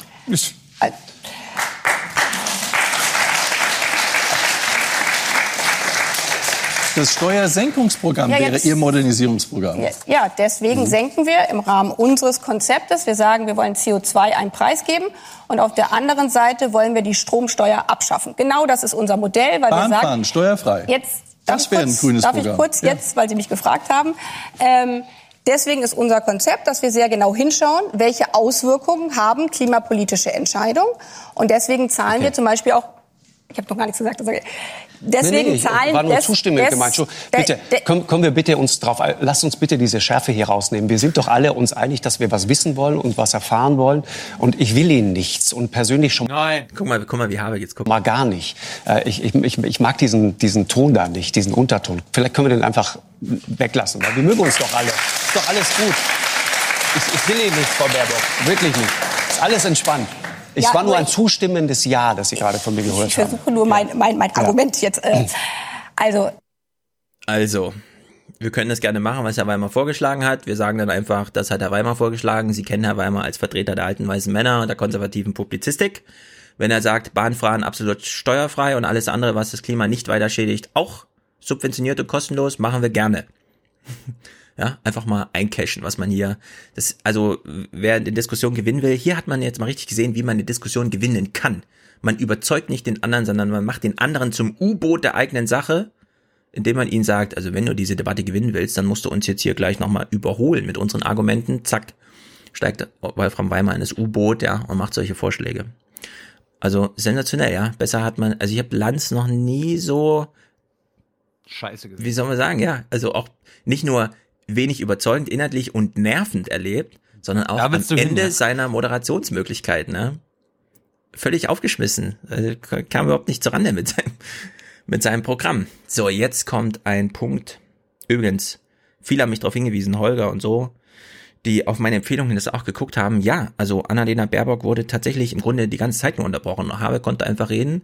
Bei Baerbock hat man ja bei Lanz eben auch nochmal gesehen im letzten Ausschnitt, die ganze Zeit da reingekrätscht, ja. Also sie konnte quasi, sie wäre wahrscheinlich noch cooler dran gewesen, wenn ihr nicht die ganze Zeit der Splitter im Fuß gesteckt hätte, unterbrochen zu werden. Ja, hätte Kiel auch den Ironman gewonnen. Also in der Hinsicht altes Muster in den Medien. So, Habeck nutzt jetzt mal die Chance, uns die Energiewende zu erklären und ich fordere alle Stefan-Kritiker im Forum, die mir irgendwas erzählen von, naja, aber bevor du die Nordsee anzapfst mit dem Wind, bau dir doch lieber eine Solaranlage auf dein Dach vom Gartenhaus und so. Habeck hat jetzt das Argument dagegen. Wenn es dazu kommt, dass Windräder mindestens 1000 Meter weg sein müssen sozusagen vom nächsten Haus und auch nicht mhm. in Wäldern gebaut werden dürfen, nicht dort reingesetzt werden dürfen, dann wird der die Windkraft ihren Peak schon sehr schnell erreichen. Dann kommen wir sehr schnell an einen Punkt, an dem wir hat der Quaschning nicht gesehen oder was? Was ist denn das für eine Scheiße? Keine Fläche mehr zur Verfügung haben, die all diese Anforderungen erfüllt. Was wollen Sie tun? Wir sind ja. ein eng besiedeltes Land, das ist tatsächlich so. Wir haben die größten Potenziale, meine ich, im Moment offshore noch. Das ist ähm, also, also auf, auf, dem Meer. Meer ne? auf dem Meer. Offshore, da muss man gleich unterbrechen. Da muss ich Oma Erna nochmal sagen, was das heißt. Auf Meer. Ja, das ist ähm, im Moment bedauerlich, weil da die Technik war lange sehr teuer. Man mhm. ist in Deutschland, weil wir davor einen Nationalpark haben, man muss viel weiter rausgehen als in England oder Skandinavien. Das war lange eine sehr teure Geschichte. Aber jetzt, wo sie günstig geworden ist, also wo die Ausschreibungen tatsächlich quasi für null an die großen Offshore-Firmen gehen können, stoppt die Bundesregierung den Ausbau. Also es ist wie bei Solar, solange es teuer war, machen wir das. Wenn aber der Break-Even-Point erreicht ist, mhm. dann sagt man, oh nee, jetzt sollen es mal lieber andere machen. Industriepolitisch Wahnsinn, was da passiert und mit verheerenden Folgen gerade für Bremerhaven und äh, die norddeutschen ja, Regionen, die darauf versetzen. Ähm, also man, man kann schon einiges machen, aber sicherlich ist das begrenzt und deswegen ist die richtige Größe, um die Energiewende zu denken, mindestens mal ein Kontinent. Also je kleinteiliger wir denken, je regional spezifischer wir da drauf schauen, umso teurer und umso schwieriger wird es, das zu rechnen. Wenn wir Europa verzahnen mit den Solarmöglichkeiten von Spanien, den Geothermie-Möglichkeiten in Griechenland, den Wasserkraftanlagen Norwegen, Österreich, den Offshore-Windparks, den Onshore-Windparks, dann kann man daraus okay. leichter ein System bauen. Dazu braucht man Netze, logischerweise. Richtig. Sie haben völlig recht. Das ist unbequem. Das niemand, ist das Thema überhaupt. Niemand ne? möchte Stromnetze haben, das ist mir schon klar. Aber das weiß ich jetzt aus eigener Erfahrung, weil ich in Schleswig-Holstein 450 Kilometer Stromnetze bauen musste. In großer Geschwindigkeit, weil wir eben diese große Menge erneuerbarer Energien haben. Und es geht. Es geht. So. Ähm. Die, die Grünen wollen jetzt sogar den anderen Europäern unseren Strom geben? Ja. Also, oh. Robert Habecks Nachfolger, wissen wir ja, Jan-Philipp Albrecht der ist ja nun genau mit diesem Netzausbau befasst, den Habeck hier ansprach, den er damals gemacht hat. Und äh, Jan-Philipp Albrecht hat letztens ein Bild getwittert, wie Stromleitungen verlegt werden in die Nordsee. Also nicht in den Süden von Schleswig-Holstein, sondern in die Nordsee. Wo gehen sie hin? Nach Norwegen. Norwegen ist ein Land, das schon zu 95 Prozent seinen Strom aus regenerativen Quellen, vor allem Wasser, holt und wir schicken jetzt auch noch die 7 Gigawatt aus der Nordsee in den Norden statt in den Süden nach Norwegen. Stellt sich raus, es ist ein bisschen behämmert. Der Strom wird eigentlich im Süden gebraucht, aber in Norwegen kann man ihn zumindest speichern, weil es da die Pumpspeicherkraftwerke gibt. Dann muss man ihn aber noch weiter wieder in den Süden transportieren. Ist also alles völlig verrückt. Ist aber als Konzept irgendwie logisch, hat so eine inhärente Logik, wenn man es alles europäisch denkt. Diese Herangehensweise vieler bei uns im Forum, ja, dass man das irgendwie so regional, also auf der Fabrik ist einfach ein Solarkraftwerk und das reicht dann aus um die Fabrik, das also das ist nicht die Lösung, sondern da muss man halt so ein bisschen anders rangehen. So, jetzt hat Habeck schon angesetzt zu dem zweiten Punkt, was ist denn jetzt mit den Netzen? Wie baut man eigentlich Netze? Und jetzt erklärt er uns, wie es funktioniert und es ist heute, also gerade heute an diesem Tag, eine besonders gute Antwort, aber die Antwort ist, wie so häufig, demokratisch, das heißt mit Beteiligung, mit Information, mit Einbindung, mit Mitentscheidung. Klimaschutz finden wir alle prima, nur in dem Moment, wo es vor der eigenen Haustür stattfindet, ist der Spaß ganz schnell vorbei. Ja, aber meine Erfahrung ist eine andere. Entschuldigung, wenn ich das sage. Ja, okay, ist interessant, das zu hören. Ja, vielleicht sind die Menschen da weiter, als, als wir manchmal so wenn, denken. Ja, man muss halt, man muss sie halt fragen. Also wenn man sich hinstellt und sagt, mhm. hört mal zu, wir haben eine schlechte Nachricht für euch, da wird jetzt eine Stromtrasse durchgebaut, ihr könnt euch daran beteiligen, aber es nützt sowieso nichts dann kann man es auch gleich sein lassen. Wenn man sagt, warum, was sozusagen der größere Sinn dahinter ist, an die Solidarität appelliert und dann aber auch noch eine Mitsprache einräumt und sagt, die muss nur von A nach B, ist ja eine, eine Leitung.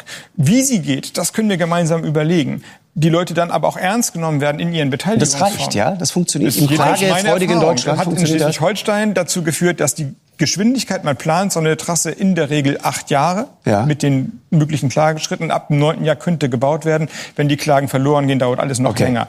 Das andere Verfahren, das informelle Verfahren, das wir gewählt haben, hat dazu geführt, dass die nach zweieinhalb, drei, vier Jahren in die Planung gingen, nach dem vierten Jahr gebaut werden okay, konnte. Frage also halt doppelt so schnell wie eigentlich geplant, okay. nur weil man die Leute mitgenommen. Ja, hat. Das ist in Deutschland ein echtes Problem. Wir haben beispielsweise Zugverbindung aus Rotterdam. Es wird ja zu viel auf der Straße transportiert. Alle Schiffe kommen in Rotterdam an. So, es gibt eine Hochleistungsstreckenführung, Schiene durch die Niederlande bis an die deutsche Grenze. Und es gibt eine Hochleistungsschienenführung durch die Schweiz, durch Österreich. Man hat die ganzen Berge durchbohrt, alle Tunnel sind fertig. Was fehlt noch? Die Verbindung zwischen Deutschland ja, weil man es einfach nicht hinbekommen hat. Wir haben letztens über äh, die Nord-Süd-Verbindung gesprochen beim Strom, der Bundesnetzplan und so weiter. Das sind ja alles Jahrzehnte, in denen das geplant wird und so weiter. Und dann ja, fährt man nach Thüringen und sagt denen, ja, also hier wird jetzt gebackert, äh, bitte was? Nein und so. Und dann haben wir ja die ganzen Idiotenantworten bei der auf dem Feld Umfrage gehört. Klar, man kann jetzt einfach Vio Habeck anmerken und deswegen wünsche ich mir auch einen grünen Bundeskanzler oder eine grüne Bundeskanzlerin, ja, man kann die mit den, also die Leute sind halt auch eine Variable in der Größe, die man da, in der Gleichung, die man da lösen möchte. Und dann kann man die halt einfach einbinden. In Schleswig-Holstein hat er das Praxisbeispiel gebracht. In eigener Verantwortung, warum nicht? Die einzige Frage, die ich mir noch stelle, wer soll denn jetzt Bundeskanzler werden? Habeck oder Baerbock? Und ich bin Nein, ein bisschen unentschieden. Mach den Lanz jetzt nicht. Ich bin ein bisschen unentschieden. Wir sind ja hier im Aufwärmprotest. Ich bin ein bisschen unentschieden. Habeck hat gute Argumente. Baerbock allerdings auch. Sie kommt hier nochmal mit ihrem Signature Move, den ich grandios finde. Wenn die Marke Made in Germany, wenn die in Zukunft Bestand haben soll, dann müssen wir dafür sorgen, dass wir eine fossilfreie Wirtschaft hier bei uns ähm, gemeinsam mhm. dieses Projekt ja. angehen. Wir können uns dafür entscheiden, dass wir das nicht tun. Dann können wir auch noch zehn Jahre so weiter wirtschaften. Mhm. Wir werden nur am Ende beim Klimaschutz nichts erreichen und wirtschaftspolitisch ganz, ganz am Ende landen. Ja, ich würde gern einen Bundeskanzlerpräsidenten Ironman zwischen Elizabeth Warren und dem Ingenieursstandort Deutschland, angeführt von Annalena Baerbock, sehen, wo man sich darum streitet, wer in fünf Jahren Schlüsselindustrie, äh, Technologieführer ist auf dem Gebiet der grünen Technologien, weil dass sie notwendig sind, das werden wir die nächsten Folgen besprechen. Hat Warren das schon beantwortet letzte Mal. We own it. We War ein Wille. War ein Wille. Baerbock hat ja auch einen Wille formuliert. Das stelle ich mir hm. unter einem ordentlichen Horse Race vor. Mal gucken. War eine sensationelle Sendung. Ich hoffe, ihr habt es alle gesehen. Guckt euch nochmal in voller Länge an. Es ist ein Spektakel. Und Lanz, äh, ja, manchmal, es klingt halt nicht alles, Herr Lanz. naja. Kommen wir, schon, kommen wir zu den schlechten Nachrichten. Mhm. Wir gehen zurück nach MV. Wir kommen jetzt zu den bundesweiten Nachrichten, die aus MV passiert sind die letzten, letzten Tage. Äh, es ist ein Flugzeug abgestürzt in MV, beziehungsweise zwei Eurofighter. Und äh, du bekommst mal das eingeordnet. An diesem Tag, an dem ganz Deutschland mit großem Schrecken nach Mecklenburg-Vorpommern schaut, auf die Nossentiner Heide. Dort in der Nähe von Nossentiner Hütte ist nämlich am Nachmittag ein schweres Unglück passiert. Zwei Kampfjets der Bundeswehr sind zusammengestoßen und abgestürzt. Offenbar wollten sie in der Luft ein Kampfmanöver proben, haben sich dabei berührt. Die beiden Piloten konnten sich zunächst noch mit dem Schleudersitz retten. Einer kam auch lebend zu Boden, der andere konnte nur noch tot geborgen werden. Noch in der Luft gingen die Flugzeuge in Flammen auf. Urlauber am nahegelegenen Flesensee haben dieses Video davon gedreht, wie ein Stein fällt eins der brennenden Flugzeuge zur Erde. Kurz darauf sind am Horizont auch hohe Rauchsäulen zu sehen. Rund zehn Kilometer entfernt, dann bei Jabel, ging das zweite Flugzeug zu Boden. Hm. Ein Pilot ist umgekommen, der andere hat es überlebt. Wir haben gerade kurz gesehen, wie er da am Baum gehangen hat. Ähm, es hat sich später herausgestellt, dass es ein, einmal der Lehrer war und einmal der Schüler. Also Pilotenlehrer und Pilotenschüler und der Schüler ist gestorben. Jetzt fragst du dich natürlich, oder hast du jetzt nicht, aber normalerweise fragst du ja, warum fliegen da überhaupt Eurofighter über Mecklenburg-Vorpommern? Ja, Stefan, MV mhm. ist halt Übungsterrain für ja. unsere Fighter. Mecklenburg-Vorpommern ist immer wieder Übungsterrain für die sogenannte Hochwertausbildung. Hier nehmen Piloten aus ganz Deutschland etwa an Abfangübungen teil, bei denen die Jets manchmal schneller fliegen als der Schall. 140 Flugstunden pro Jahr sind laut Gesetz Pflicht für Eurofighter-Piloten. Doch angesichts des Materialmangels fallen in der Regel 40 Übungsstunden aus. Wie hat sie es genannt? Hochwertigkeitsausbildung oder was? Hochwertausbildung? Hochwertsausbildung, ja. Wie ist denn das jetzt gemeint? Also äh, an 10.000 Schuss Munition kommt jeder ran, der irgendwie, aber so ein Eurofighter wird nochmal, da gibt nochmal einen Gesichtstest oder was? Mhm, naja. Jetzt gab es gleich eine Diskussion am Tag zwei nach dem Absturz. Die Menschen in der Nossentiner Hütte, also dort, wo die Eurofighter immer rüberfliegen und wo jetzt welche abgestürzt sind, die wollen das nicht mehr und die möchten, dass das eingestellt wird. Seit Jahrzehnten leben die Nossentiner mit Übungsflügen in ihrer Region. Wohl oder übel haben sie sich daran gewöhnt. Nach diesem Unfall aber fangen sie an, diese Flüge in Frage zu stellen. Also nach meiner Ansicht definitiv nein. Wir sind ein Urlauberland, wir wollen das schönste Urlauberland sein und da äh, steht das in keinem Verhältnis dazu, dass es hier Tiefflüge gibt. Es geht letztlich darum, über der Topografie zu üben und über der Besiedlungsdichte zu üben, in der man auch eingesetzt wird. Und wir führen sehr wohl auch Übungen äh, in den USA durch und auch bei anderen Nationen, aber dem sind natürlich Grenzen auferlegt. Wir können letztlich nicht die Luftwaffe exportieren komplett in ein anderes Land. Äh, der Aufwand wäre wohl unverhältnismäßig und die anderen Bürger würden sich vielleicht auch fragen, warum wir in deren Land üben und nicht zu Hause. Ich möchte gerne was anmerken. Ich, ich auch. Ja. Ich meine, die können ja einfach mal rotieren. Können mal über Bayern fliegen ein paar Jahre. Das stimmt. Ja. Äh, machen sie äh, ja schon. Ja, also wir sind ja Berichterstattung, jemand ist gestorben und so weiter. Ich finde es auch insgesamt nicht gut.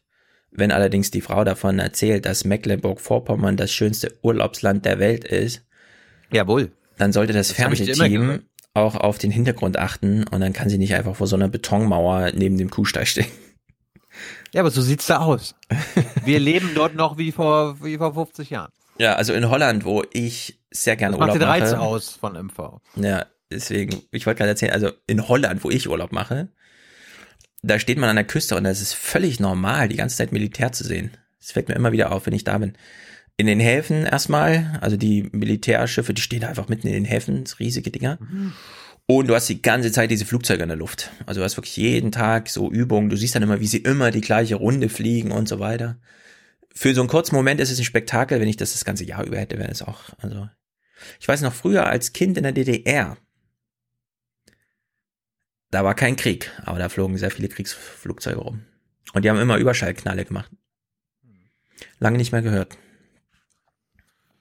Mal gucken, was die Bundespolitik fordert. Die Linken sind die dagegen ja. Es sind drei Eurofighter quasi im Wechsel übereinander, untereinander, im Tiefstflug über Gebiet geflogen.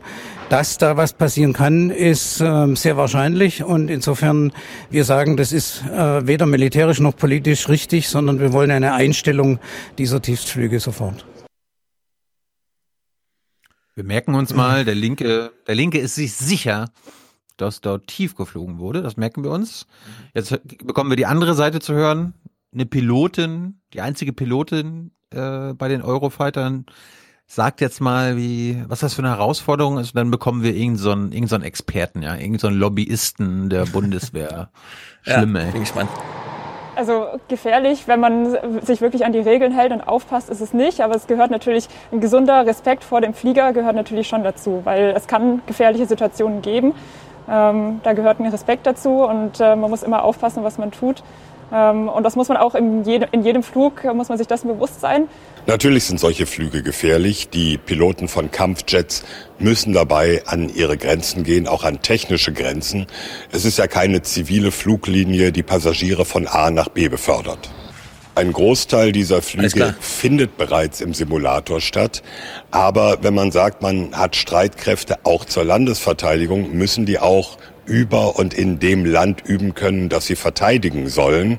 Insofern wird es immer ein Mindestmaß an solchen Flügen geben müssen. Mhm. Ah, der Wiegold wieder, ey. Mann, Mann, Mann. Ja, keine Ahnung. Also ich bin äh, unentschieden, was die Frage angeht. Nein, das, äh, er, er, hat ja, er hat ja recht. Ja. Muss halt sein. Wenn wir das wollen, wenn wir Eurofighter haben wollen, müssen wir die auch fliegen können. Ja, also aus, vieler, aus vielen Geschichten, die man über die Bundeswehr hört, finde ich, dass sie fliegen können und dass das Fliegen zur Landesverteidigung gebraucht wird, ein gutes Argument gibt ja viele andere Erzählungen, dass man irgendwelche Schiffe braucht mit Segeln und das muss aber dieses sein, wegen einer tollen Geschichte und so weiter. Ja, da kann man einfach drauf scheißen und einfach das Boot, was man eh gemietet hat, auf Dauer stellen. Ja, also Gorch Fock und der ganze Müll. Einfach mal verschrotten den Scheiß statt hier. Aber gut. Drei Tage später nach dem Absturz gab es dann die ersten Vermutungen, was die Unfallursache gewesen sein könnte. Ja, ganz offensichtlich geht die Bundeswehr im Moment von einem Pilotenfehler aus. Äh, es ist so, dass die Ermittler überprüfen, ob bei den Verfolgungsmanövern in der Luft äh, der eine Pilot den anderen unter Umständen übersehen hat oder ob es eventuell Missverständnisse, Kommunikationsprobleme bei der Positionsabsprache über Funk gegeben haben könnte. Der General Luftsicherheit äh, geht offensichtlich nicht von einem technischen Defekt aus, den schließt er aus, denn er hat angekündigt, dass der Flugbetrieb der restlichen Eurofighter-Flotte am Stützpunkt Rostock-Lage am Montag wieder aufgenommen werden soll. Also es wurde mhm. noch nicht abschließend geklärt, was die Unfallursache war, aber es muss weiter geflogen werden. Hätte man noch mal eine Woche warten können oder zwei? Ja, also ich finde, man hätte jetzt eine Woche warten können, weil das die Menschen, die da arbeiten, natürlich sehr mitnimmt, wenn da sowas passiert. Wenn ja, die allerdings während, während sie während sie aufräumen, die Wrackteile, fliegen schon wieder neue Eurofighter über sie, weiß ich nicht. Ja. Ja, was ich allerdings hier jetzt rausgehört habe, ist, die sind sich zu 100% sicher, dass es hier ein Fehlentscheidung gab auf Seiten der Piloten. Also, dass es da gar, gar nichts weiter zu diskutieren gibt und dass sie deswegen weiterfliegen. Hm. Auf jeden Fall, ist, wie gesagt, Wrackteile haben in der ganzen Gegend rumgelegen. Es wurde auch immer wieder im Nordmagazin aufgefordert, liebe Mecklenburger, Mecklenburger Rennen, liebe Frau Schwesig, falls Sie irgendwelche Wrackteile mhm. finden, bitte mhm. nicht anfassen. Bitte nicht mit den reden, einfach sein lassen, Polizei anrufen, Bundeswehr anrufen, das war's. Mhm. Was ich lustig fand, fünf Tage nach dem Unfall sollte dann ein kleines Altherren-Fußballturnier in Nassentiner Hütte stattfinden. Das Problem ist nur, der Sportplatz war in der Nähe dieses Waldes, der Bundeswehrgebiet ist, wo Wrackteile runtergegangen sind. Das Problem beim, beim Fußball könnte uns Max, Max Jakob Ost jetzt bestätigen. Manchmal fliegt der Ball auch mal am Tor vorbei und fliegt dann in den Wald. Was machst du, wenn der Ball im Wald liegt, den du nicht betreten darfst? Mit dem anderen Ball weiterspielen? Ja, wir sind ja nicht in der Bundesliga, wo 20 Bälle zur Verfügung stehen, sondern nur ein oder zwei. Und, ja, die äh, Rechnung kriegt dann die Bundeswehr. Uns wird mal das Problem geschildert an dem Tag. Mhm. Einige Meter weiter. Die Menschen in der Region finden langsam zur Normalität zurück. Die Landesmeisterschaft der Senioren auf dem Sportplatz Nossentiner Hütte im ehemaligen Sperrgebiet. Die Bundeswehr will das Turnier eigentlich sichern, vom Parkplatz bis zum Holen verschossener Bälle aus dem angrenzenden Wald. Ja, seit heute Morgen haben wir eine kom komplett neue Situation. Wir haben, sollten um acht sollten hier zehn Bundeswehrsoldaten erscheinen. Kam, kam keiner. Und dann haben wir nachgefragt, was, was ist los? Uns wurde auch ein bisschen unruhig hier. Was machen wir jetzt? Dürfen wir jetzt? Können wir jetzt? Können wir jetzt allein im Wald? Oder? Und dann haben die uns mitgeteilt, dass seit gestern Abend das Sperrgebiet um den Sportplatz aufgehoben wurde. Uh. Ja, wenn die Bundes, das, sowas nervt mich immer ohne Ende, wenn die Bundeswehr so schlecht organisiert ist, dass man da wieder nachfragen muss, ja. Haben die das nicht selber auf dem Zettel? An solchen kleinen Details merkt man immer, dass es im Großen und Ganzen auch nicht hinhaut. Letzter ganz kurzer Clip. Am 1. Juli, also sechs Tage, fast eine Woche nach dem Absturz, gab es dann ein ganz, ganz kurzes Snippet. Also das war für mich eigentlich die Nachricht der Tage danach. Äh, das wurde so in einem Beitrag einfach so nebenbei versteckt. War es überhaupt ein Tiefflug? Beim Unglücksflug handelte es sich um keinen Tiefflug. Die Manöver fanden in 3000 Meter Höhe statt. Mhm. Oh. Fand ich interessant. Hm. Ja, das zum Eurofighter-Absturz in MV. Ja, okay. Ähm, jetzt, jetzt kommen andere schlechte Nachrichten. Ja. Äh, äh, gib, uns, gib uns mal kurz einen kleinen Überblick. Hast du noch so ein mega Waldbrandbrett oder so mit dem? Yep. Okay, dann spare ich mir alles weitere. Let's go. Ich hole mir was zu trinken, lass dich nicht davon aufhalten, schon den ersten Clip zu spielen. Nicht, dass sich jemand langweilt. also. Wir fangen am 26. Juni an. Wir hatten ja letztens den größten Brand in Brandenburg aller Zeiten. Da kann MV, das Land der Schwesigs, natürlich nicht äh, hinten anstecken. Ein Brand der gleichen Größenordnung oder noch größer, auf jeden Fall der allergrößte aller Zeiten. Der kam jetzt auch nach MV und zwar nach Lübten. Zufälligerweise wie in Brandenburg auf einem ehemaligen Truppenübungsplatz. Der Sommer 2019, er hat gerade erst angefangen. Diese Fotos sind von gestern. Am ehemaligen Truppenübungsplatz von Lübten wieder brennt der Wald. Tonnenweise liegt hier Munition im Boden seit Jahrzehnten. Jetzt explodiert sie durch die Hitze. Nur noch ein Löschpanzer darf direkt an die Brandherde. Ja. Das hat Stefan gerade nicht gesehen, wie geil dieser Löschpanzer eigentlich aussieht. Ich kann es mir aber vorstellen. Kannst du dir vorstellen, wirst du mhm. gleich nochmal sehen. Äh, die Frage an, an dem Tag, da war noch nicht, da war noch nicht wirklich eine Menge Hektar im Brand. Wer bezahlt eigentlich so einen Löschpanzer? Und das wundert mich echt, dass das immer noch nicht hier geregelt ist. Ja? Und äh, der Landrat vor Ort meckert auch. Der Bund ist hier, hat sich zurückgezogen mit dem Truppenübungsplatz. Da war Technik da. Die Technik haben sie mitgenommen und man hat uns faktisch alleine gelassen. Und ich fordere die Bundesregierung auf, dass sie hier endlich aktiv wird. Die können uns nicht alleine lassen. Und am Ende sind wir hier nur der Landkreis Ludwigslust-Parchim. Wir brauchen jetzt das Land. Und Herr Minister Backhaus hat es eben gesagt, wir müssen mit dem Land beim Bund endlich dafür sorgen, dass hier Technik herkommt. Der private Löschpanzer kostet stündlich Geld. Tausende Euro kommen zusammen. Aber das Finanzielle dürfe jetzt keine Rolle spielen. Ja, ist ganz klar. Für mich gehen Menschen, Häuser äh, und Leben vor. Und äh, da wird am Ende drüber geredet, aber es wird nicht so darüber geredet wie beim letzten Mal. Das ist Kapitalismus, Baby. Wenn die Bundeswehr ihre Löschpanzer mitbringt, gibt es einen Privaten, der irgendwo rumsteht. Das war ein ja, privater Löschpanzer. Ja, das ist Kapitalismus. Irgendwer macht da ein Geschäft draus. Also sie brauchen Geil. einen Löschpanzer in Mecklenburg-Vorpommern auf der Wiese. 8000 Euro und ich schicke ihn in eine Stunde. ja, ja. In dieses Business steige ich fast noch lieber ein als in das Ketchup-Business der Uni Bielefeld. Als wir damals immer in die Mensa sind, hat das kleine Häufchen Ketchup immer 30 Cent gekostet. Und wir haben das mal hochgerechnet auf den Eimer, auf diesen 10 Liter Eimer. Was das so für, es war quasi in Gold aufgewogen. Gut, das ja. war der 26. Juni. Da dachten alle Lübten, naja gut, äh, Löschpanzer ist im Einsatz, alles unter Kontrolle. Äh, am selben Tag, ne, nicht in Lübten, sondern woanders, hat es auch noch gebrannt, Stefan. Auch auf Usedom steht inzwischen ein Waldstück in Flammen, das munitionsbelastet ist. Ganz im Norden der Insel, so ungefähr zwischen Karlshagen und Peenemünde, brennen zur Stunde sieben Hektar Nadelwald. Die Feuerwehr hat am Nachmittag mit den Löscharbeiten begonnen, dann zwischenzeitlich sogar aufgehört damit, aus Angst vor der Munition, die dort mhm. im Boden liegt. Aber die Experten haben Entwarnungen gegeben. Die Munition liegt offenbar tief genug im Boden, dass davon keine Gefahr mehr ausgeht. Mhm. Glück gehabt. Glück gehabt. Ich habe mal meine, ich habe meine Kollegin hier aufwachen, äh, Außenreporterin Dörte mal nach Peenemünde geschickt. Die sagt uns doch mal, wie viel Fläche dort aktuell brennt. Dörte, was? Wie ja, viel? Tilo, was wir bisher sagen können, wir reden hier von einer, einer Fläche von sieben Hektar. Hier sind 15 Wehren im Einsatz aus den umliegenden Gemeinden. Mhm. Danke, Dörte. Sieben Hektar.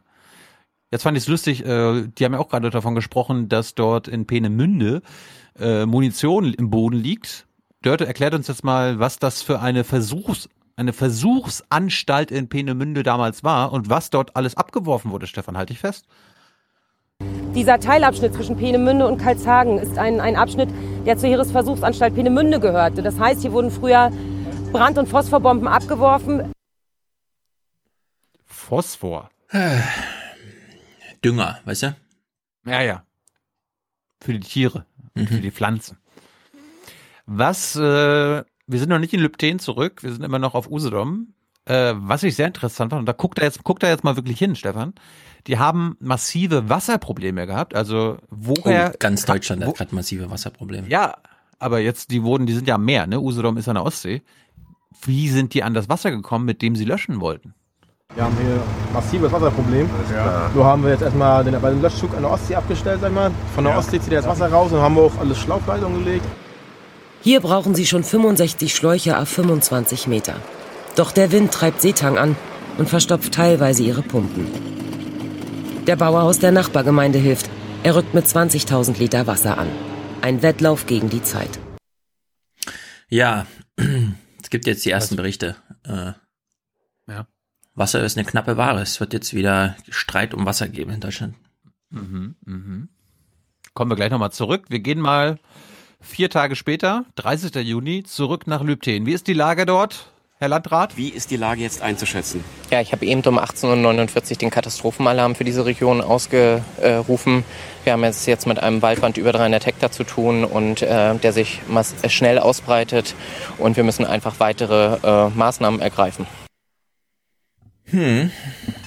300 Hektar.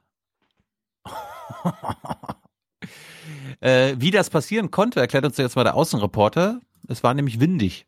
Die Feuerwehr musste vorhin einschätzen, dass das Feuer außer Kontrolle geraten ist. Es breitet sich mit einer Riesengeschwindigkeit aus, ungefähr 10 bis 15 Meter die Minute. Wir hatten heute Nachmittag 35 Hektar, die brannten. Im Moment sind wir bei 300. Ja, das ist echt nicht schön. Alter. Und, Und ich dachte jetzt, so, okay. Ja. ja, was? Man muss auch mal drüber nachdenken, wenn jetzt so Waldbrände in Deutschland häufiger werden. Der Wald ist ja ein CO2-Speicher äh, wie viel CO2 dadurch freigesetzt wird. Ich das wollte heute vom Land, ich wollte heute von unserem Forstministerium wissen, wie viel dann dieses Jahr aufgeforst wird in Deutschland. Mhm. Ne? Müssen wir ja auch machen. Konnten sie uns nicht sagen. Das sei Ländersache, aber sie schauen mal, ob sie da was nachreichen können. Ja, aber bekannt ist das ja schon. Du hast ja diese ganzen Öko-Ausgleichsgesetze, sobald irgendwo was gebaut wird, musst du irgendwo anders Ausgleichsflächen, da wird ja auch viel aufgeforstet und so. Hm.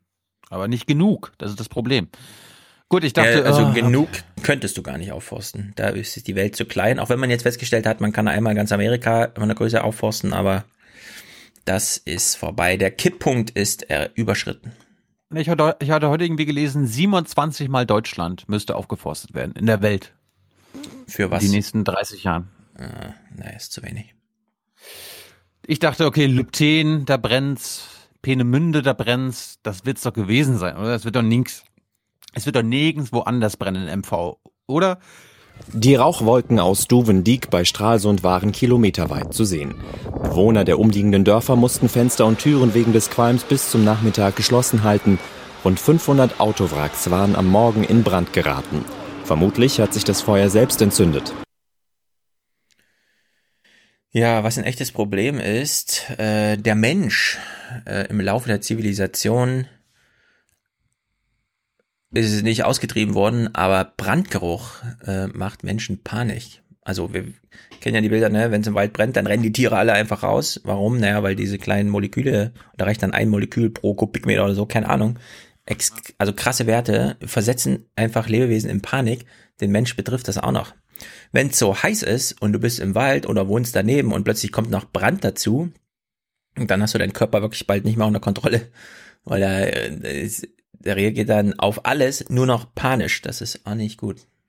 Hm. Rund um, rund um Lupten hatten dann die Feuerwehrkräfte das vorher auch nicht mehr unter Kontrolle am 1. Juli und mussten dann die Anwohner in den umliegenden Dörfern bitten bzw. zwingen, äh, sich zu evakuieren ihre Häuser zu verlassen und hier, weil wir ja ein Familienpodcast sind und uns um Oma und Opa kümmern, Richtig. hören wir mal, hören wir mal Oma und Opa, wie die diese Evakuierung fanden.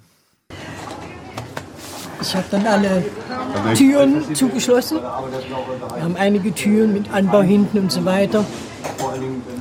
Und da habe ich mir gedacht, hoffentlich nicht das letzte Mal. Denn, denn wir hängen an unserem Haus Da haben wir unsere ganze Kraft, unser Geld reingesteckt. Und ja, die Jüngsten sind wir auch nicht mehr. Mich hat es emotional nicht so zu packen gekriegt wie meine Frau. Die kennt das so ja in dieser Form noch nicht, aber ich bin hier 73 Jahre in Jessenitz wohnhaft, als Kind schon. Und äh, das Arsenal war unser Abenteuerspielplatz. Ich kann mich gar nicht erinnern, dass es ein Jahr mal nicht dort gebrannt hat. Hm. Ich unterstelle ihm jetzt mal nicht, dass er als Kind auch mal Feuer gelegt hat auf seinem Abenteuerspielplatz, aber ja. mhm. oh Mann. Das Arsenal war unser Abenteuerspielplatz. Oh. Nicht schlecht, das ist ein echt guter Spruch eigentlich. Was macht man als Landesmutter, wenn man im Urlaub ist, aber der größte Brand aller Zeiten am Laufen ist? Nach Hause telefonieren? Nee, vor Ort Präsenz hm. zeigen. Und jetzt hören wir warte mal, warte mal. Wo macht sie denn Urlaub? Macht sie nicht im schönsten Bundesland der Welt Urlaub? Ist sie weggefahren? Nein. Na, also. Sie ist nach Frankreich geflogen. Was? Ja. Unglaublich. Und dann ist sie von Frankreich nach Berlin geflogen. Noch mehr CO2-Ausschuss. Und dann ist gut. sie von Berlin nicht nach Lübten gefahren, sondern nochmal geflogen worden. Und jetzt hör mal, jetzt müssen wir sie mal loben. Ne? Sie, ist, sie ist ja unsere Lieblingslandesmutter, weil du Absolut. hast ja keine. Ja. Ähm, sie, also, sie hat das Landesmuttersprech hundertprozentig drauf. Frau Schwesig, ähm, Sie hatten eben geschildert im Vorgespräch die Anreise aus Berlin. Da sei das auch schon spürbar gewesen.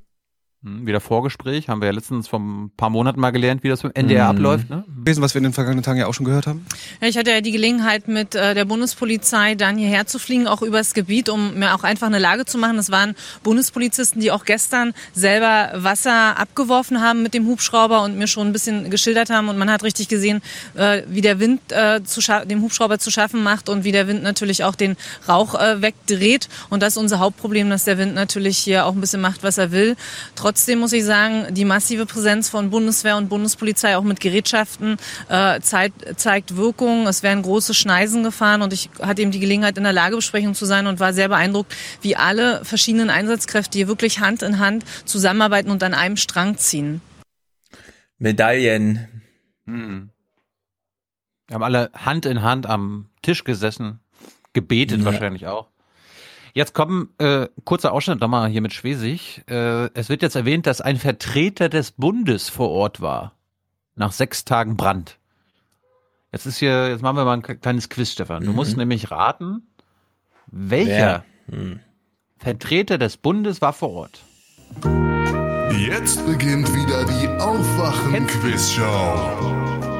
Heute mit Teilnehmer Stefan Schulz. Think outside the box, Mr. Schulz. Ja, also Vertreter des Bundes kann ja dann kein Bundesregierungsmitglied oder so sein. Trotzdem bei einem Feuer in Mecklenburg-Vorpommern. Mhm. Außenminister nicht, Innenminister nicht, Wirtschaftsminister nicht, Gesundheitsminister vielleicht. Die Bundeskanzlerin Heimatbesuch viel besser. Du kennst ihn, du schätzt ihn. Eigentümer dieses ehemaligen Truppenübungsplatz ist äh, der Bund und äh, Landrat Sternberg hat sich äh, heute sehr beklagt, dass bis heute Nachmittag kein Vertreter des Eigentümers der Fläche da war. Wie bewerten Sie das als Ministerpräsidentin? Ich habe gestern selber mit Bundesfinanzminister Scholz gesprochen und bin sehr froh, dass heute sein Staatssekretär Werner Gatzer hier ist. Der war eben in der Lagebesprechung, hat sich ein Bild von der Lage gemacht. Hä? Was ist das für ein der, der Staatssekretär für den Bundeshaushalt war beim Großfeuer in Lübten. Und es musste auch vorher gefordert werden, weil der Bund als Eigentümer muss ja einen Vertreter, also Mecklenburg-Vorpommern, ne? Also vor meiner. Haustür ist eine Bundesstraße. Kann hier bitte mal jemand vom Bund vorbeikommen? Ja, vielleicht jemand hier, äh, genau, schickt mal die schwarze Null. Hier sind nämlich viele schwarze Bäume. Hey, aber das, das verstehe ich jetzt wirklich nicht mit dem Vertreter des Eigentümers und so. Was ist denn das für ein Quatsch? Ja gut, der Truppenübungsplatz war natürlich von der Bundeswehr. Darum. Ich find's witzig, dass Werner Gatzer hingefahren ist. Ja, sag mal mal so. er verrichtet Gotteswerk. Jawohl. Warum nicht auch mal da im Wald? Jawohl. Besser als Scholz. Wir kommen wieder zurück zu den Wasserproblemen. Lübten liegt ja leider nicht an der Ostsee. Das heißt, da hätten jetzt nicht 2000 äh, Wasserfeuerwehrschläuche gereicht. Woher haben sie das Wasser bekommen? Auch die Hubschrauberflotte wurde nochmal aufgestockt auf sechs insgesamt. Aber das Löschwasser wird langsam knapp. Der Spiegel im kleinen See in Probstjesa ist bereits stark gesunken. Das heißt, wir haben Einfluss hier zum Beispiel in der Region auf über drei Meter angestaut, weil wir brauchen Wasser, Wasser, Wasser, Wasser. Wir haben erste Brunnen, die aussteigen hier. Da ist gar kein Wasser mehr da. Wir holen aus der Elbe, wir holen ja aus den umliegenden Seen. Das heißt, alles, was an Wasser möglich ist, wird jetzt in diese Region geholt. Wasser, Wasser, Wasser. Also ich habe das vorhin bei Springer wirklich mit Erschrecken gelesen. Wenn die Landwirtschaft jetzt einsteigt in Bewässerung von Feldern, bleibt für nichts mehr Wasser übrig. Das ist so krass, diese Perspektive, die da jetzt aufgemacht wurde. Du kannst deine Waldbrände, die brennen einfach nieder. 2. Juli, Tag später kam dann noch ein wichtigerer Vertreter des Bundes, nämlich ein Vertreter der Bundeswehr. Wir haben ihn im, im Intro schon gehört. Ich finde, das ist irgendwie der erinnert mich immer an irgendwelche Militärfilme, also Militärcomedies, weil der, der, der ist genau so, wie man jemanden casten würde, der mhm. einen Bundeswehrsoldaten spielen sollte. Sodass wir jetzt nach Zuführung des Geräts, nach Weisung der Einsatzleitung, wie der Landrat bereits sagte, aus der Verteidigung zum Angriff übergehen. Ja, stimmt. Kann man ihn buchen? Zum Löschangriff, meint er, glaube ich. Ja. Ah. Finde ich, nicht, finde ich gut. Also finde ich nicht schlecht, ehrlich gesagt. Wir hören, wir hören ihn gleich nochmal. Wir gehen jetzt zum Angriff über. Wer ist denn der jawohl. Feind? Das Feuer ist der Feind. Jawohl, jawohl. Dann am 3. Juli durften dann schon erste Anwohner aus einem der Dörfer äh, rund um Lübten zurück. Nur, nur weil sie es durften, heißt es nicht, dass sie es gemacht haben. Erstmal auf den Stuhl gesetzt und entspannt, sage ich mal so. Und dann Fenster und Rollo hoch und alles. Ne? Bierchen. Ne? Ja. Hatten Sie Sorge um, um Ihr Hab und Gut? Nee, nein. Warum nicht? Warum nicht? Weil ich weiß, dass die Kumpels in Ordnung sind und ihr Bestes geben. Eine Frau, die hier zwar nicht wohnt, aber sich auch freut, endlich wieder hierher fahren zu dürfen, ist Hannelore Stelter. Ostbotin. Sie haben mich heute durchgelassen, es ist so gut wie noch keiner hier, aber ich denke mal, die kommen jetzt gleich. Die Leute. Sie haben gesagt, ab 12 kommen sie rein, aber ich habe noch keinen groß gefunden. Und so muss sie viele Sendungen wieder mitnehmen und kann nur ein paar Briefe zustellen. Seit einer Stunde ist der 82-jährige Ewald Ihle mit seinen Jungs wieder zu Hause. Der Krach vor seiner Haustür stört ihn nicht, aber seine erwachsenen Kinder mussten erstmal wieder los nach Lübten. Die haben uns ja Gas Also die Feinstaubbelastung in Terde. ja, für alle, die nur zuhören, da ist jetzt so ein Kettenpanzer über den Asphalt gefahren, hat man ordentlich eine Tintenfischladung Staub hinten rausgeschmissen, damit man ihn nicht sieht. Voll gut getan. Ja. Aber jetzt mein Lieblingsopa. Hör zu. Gestört. Wir haben ja nicht mal, wir haben ja nicht mal Gas. Wir haben die Jungen Tauschhütte gekauft, damit wir einen Kaffee kochen können oder irgendwas. Ne? Im Moment zeigt Trebs wenig von der Idylle, die hier sonst herrscht. Die schwere Militärtechnik muss hier einfach ständig durch. Ja, damit Schwesig ihre Gräben, ihre Furchen bekommt, die man ja. auch vom Hubschrauber aussieht. Ja, aber ähm, diese Gräben sind, sind tatsächlich notwendig, so ist es ja nicht. Dafür ja. sind die Berg, dafür sind die Bergepanzer ja da. Und jetzt hören wir nochmal den Bundeswehrtypen, den sie aus irgendeinem Hollywood äh, äh, gecastet haben müssen, weil achte jetzt mal drauf, was der hier für ein Deutsch spricht. Ja, also das ist Bundeswehrdeutsch irgendwie, das, das muss doch irgendwie übersetzen. Was soll Oma Erna denn da denken? Bergepanzer der Bundeswehr haben diese Riegel angelegt. Sie sind die einzigen Fahrzeuge, die gefahrlos im munitionsverseuchten Gelände operieren können. Wir haben, und das sehen Sie hier an den schwarzen Linien, bisher 25 Kilometer Wirkung erzielt zur Zufriedenheit der Einsatzleitung. Wir werden bis heute in den späten Abend weitere 15 Kilometer Wirkung erzielen. Wir haben 25 Kilometer Wirkung erzielt ja. und werden morgen nochmal 10 Kilometer Wirkung erzielen. Weißt du, ich glaube? Was ist denn das für ein Deutsch? ja. Mm. Ich weiß ja nicht genau, wer er ist. Die Bundeswehr Landeskommando MV, der ja, Landeskommandeur Mecklenburg-Vorpommerns. Ja, die Bundeswehr hat ja auch viele Einsätze. Allerdings erst seit einer Zeit, von der ich sagen würde, also 98 aufsteigend. Er ist so alt, dass er als Ausbilder immer nur zu Hause war und nie im Ausland. Und deswegen könnte es für ihn die große Stunde sein, mal die antrainierte Sprache auch öffentlich vom Mikrofon anzuwenden und das macht er dann besonders überdeutlich, weil Wirkung erzielt. Das muss er einfach, da kann er einfach sagen, wir haben eine Schneise geschlagen, die ist 25 ja. Kilometer lang und morgen schaffen wir nochmal 15, wenn es Wir haben unseren läuft, Job ja. gemacht. Ja. ja, aber wir haben hier eine Wirkung erzielt. Das ist ein bisschen wie die Polizeisprecher bei Brisant oder so, weißt du, die dann immer so ganz stur so eine nüchterne nee, Sprache schlimmer. runter durchpeitschen. Aber es hat äh, eine humoristische Komponente, das finde ich auch. Ja. ja es ja. hat ja, macht Spaß, ihm zuzugucken. Hoffentlich kommen noch ein paar O-Töne. Das war's jedenfalls. Ja. Das war der ganze Waldbrand schon. Na, dann haben wir ja noch ein bisschen Zeit für anderes. Oder? Ja. Willst du schon aufhören oder was? Eine halbe Stunde habe ich noch. Wie bist denn du ja eingetaktet? Du bist ja eingeklammert von Termin. Äh, apropos Termin und Termiten oder wie sie heißen, keine Ahnung. Interstellar ist jetzt. Hm? Mhm. Ja, erzähl. Interstellar ist jetzt. Ich will gar nichts groß erzählen, sondern wir gucken einfach mal genau hin. Christian Sievers im Heute-Journal. Als ich es gesehen habe, habe ich ein bisschen, ist mir ein bisschen übel geworden. Ich hoffe, das betrifft Frankfurt nicht so allzu schnell. Es ist warm in Deutschland und es wird heiß. Ideale mhm. Bedingungen für Sie hier. Kleine Raupen, verschiedene Arten, aber millionenfach. Ganze Regionen Deutschlands melden eine Plage. Wo es besonders schlimm ist, kann man sich nicht mehr im Garten aufhalten. An manchen Orten wurden Straßen und Parks gesperrt. Wolfsburg musste seinen Marathon morgen absagen. Alles ihretwegen. Daniela Sonntag jetzt aus Thüringen mit Bildern, an die, so sagen Experten, wir uns werden gewöhnen müssen. Was? Sie sind haarig und hungrig und in Gera-Liebschwitz fast überall. Die Raupen des Schwammspinners. Von grün zu kahl in kürzester Zeit, Gärten und deren Besitzer förmlich überrollt. Ich kann nicht in Scharen, sondern millionenweise über den Wald, über die Häuser, in die Bäume, überall hin. Man hatte zu tun, dass man äh, den Körper frei halten konnte. Das sind keine Lebenszustände mehr, will ich mal sagen. Man fühlt sich wie bei einem Belagerungszustand.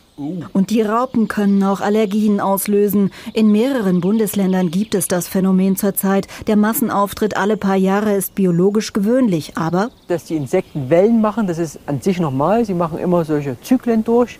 Aber dass diese Wellen so große Ausschläge haben, das ist schon in den letzten Jahren, hat es zugenommen. Womit hängt das zusammen? Also klar, eindeutig ist da der Klimawandel der Verursacher.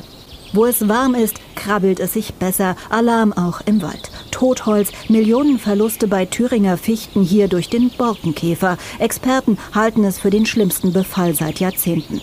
Egal ob Borkenkäfer, Schwammspinner oder andere Schädlinge, es gilt, je wärmer, desto mehr. Also ich denke mal, da müssen wir uns darauf einstellen, dass es halt öfter jetzt zu solchen Fraßgeschehen kommt. Tun kann man meist wenig, auch nicht bei den Schwammspinnern. Gift in Gärten oft schwierig. Demnächst wird vorübergehend Ruhe sein, dann schlüpfen die Falter und starten in die Brutsaison fürs nächste Jahr.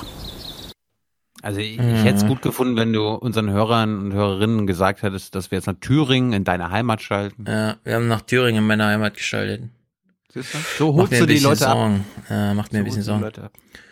Du siehst ja dieses Schnittbild gerade, ne? Diese Hauswand. Oh.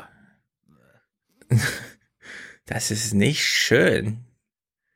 Also da wird einfach ein bisschen. Oh, das, ja, das hat sehr viel mit diesem Kipppunkt zu tun, wenn es im Winter nicht mehr so war, äh, so kalt wird, dass irgendwelche Tiere wirklich mal kurz sterben durch Kälte und dann im Frühling, ja, Frühlingserwachen, neuer Zyklus beginnt, sondern wenn man einfach so einen Winter auch mal überlebt oder so und dann wird es zu warm und zu früh und dann hast du das ganze Gefüge auseinandergebracht und dann dominiert eine Art alle anderen. Und das hast du hier mit diesen Raupen. Die nehmen sich einfach alles. Das sind wie die, wie das Rotwild im Wald, das einfach jeden neuen Baum, der es da irgendwie geschafft hat, ja, die Oberfläche zu kommen, äh, weggefressen. Oh, das ist aber lecker, zack, weg damit. Das ist nicht schön. Also der, Ich wollte heute nicht über das Klima sprechen, weil es so düster ist. Machen wir dann nächste Woche wieder. Aber es gibt doch jetzt besorgniserregende Zahlen, die uns nun wirklich von allen Glauben auf Rettung abfallen lassen. Finde ich nicht gut. Das wäre mir unpassend. Ja, finde ich auch nicht gut. Als Rausschmeißer. Wir haben lange nichts mehr mit Ingo, Ingo geguckt. Ingo, bingo. Diese Arbeit, die wir hier jeden Tag machen, die basiert nicht auf unserer Meinung, sondern auf Fakten. Darauf kann man gerade in Zeiten wie diesen nicht oft genug hinweisen. Ja. Ingo ist ein Moderator. Üblicherweise hören wir erst Moderation, dann kommt ein Bericht. Wir hören jetzt zuerst den Bericht und dann anschließende Aufarbeitung von Ingo. Wir sehen hier eine Frau, die hat voller Erwartung das Gesicht in ihrer Hand. Eventuell jubelt sie gleich. Sie weiß es nicht genau. Wir hören einfach mal rein. Es geht darum, dass eine Schule einen Preis gewonnen hat. Wir hatten jetzt von der Bertelsmann-Studie eine, äh, äh, von der Bertelsmann-Stiftung eine Studie, die es auch als Thema in die RecBK geschafft hat, woraufhin Herr, wie heißt er nochmal, Steffen Seibert allerdings sagte, ich habe davon sogar einen Clip, warte mal. Den suche ich mir mal kurz aus. Ja. Hier. Steffen Seibert wurde darauf angesprochen, wie ist es denn jetzt beim Thema Gewalt in der Schule? Denn es ist ein zunehmendes Problem. Gerade ärmere Kinder werden in der Schule besonders häufig geschlagen und gehänselt. Mobbing ist ein echtes Problem. Es wird ganz offen darüber gesprochen. Also es ist nicht so, oh, keiner hat es gewusst oder so. Die Schule ist anders als in vielen ärmeren Ländern dieser Welt kein Safe Space. Also es ist wirklich erstaunlich. Die Grundschule vielleicht noch so ein bisschen. Weiterführende Schulen sind äh, eine Katastrophe in Deutschland. Cybert wurde darauf angesprochen, dass diese Studie jetzt da ist. Spiegel Online hat einen Aufmacher gemacht, den mehrere Stunden oben gehalten. Kriegt das so ein Bundespresseamt mit? Ja oder nein? Die Antwort war natürlich nein, kriegen sie nicht mit.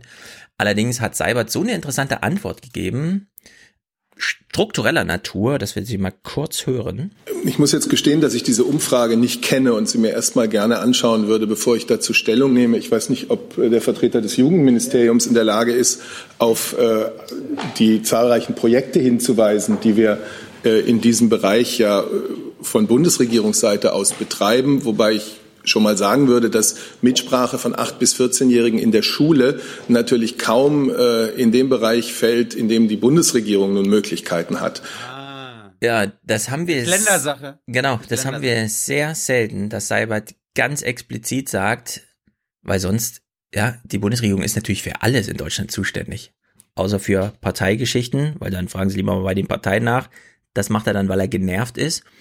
Oder manchmal so aus taktischen Gründen ist Ländersache, ja, da geht bei uns hier nichts wissen, wir wollen jetzt nicht uns dazu äußern.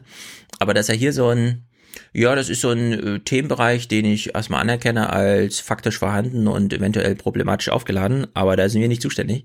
Fand ich interessant, ja. Also ausgerechnet bei Kindern gibt es bei der Bundesregierung plötzlich so ein, naja, pff, nö, keine Ahnung. Und Frau Kalitschek hat damit auch nichts zu tun.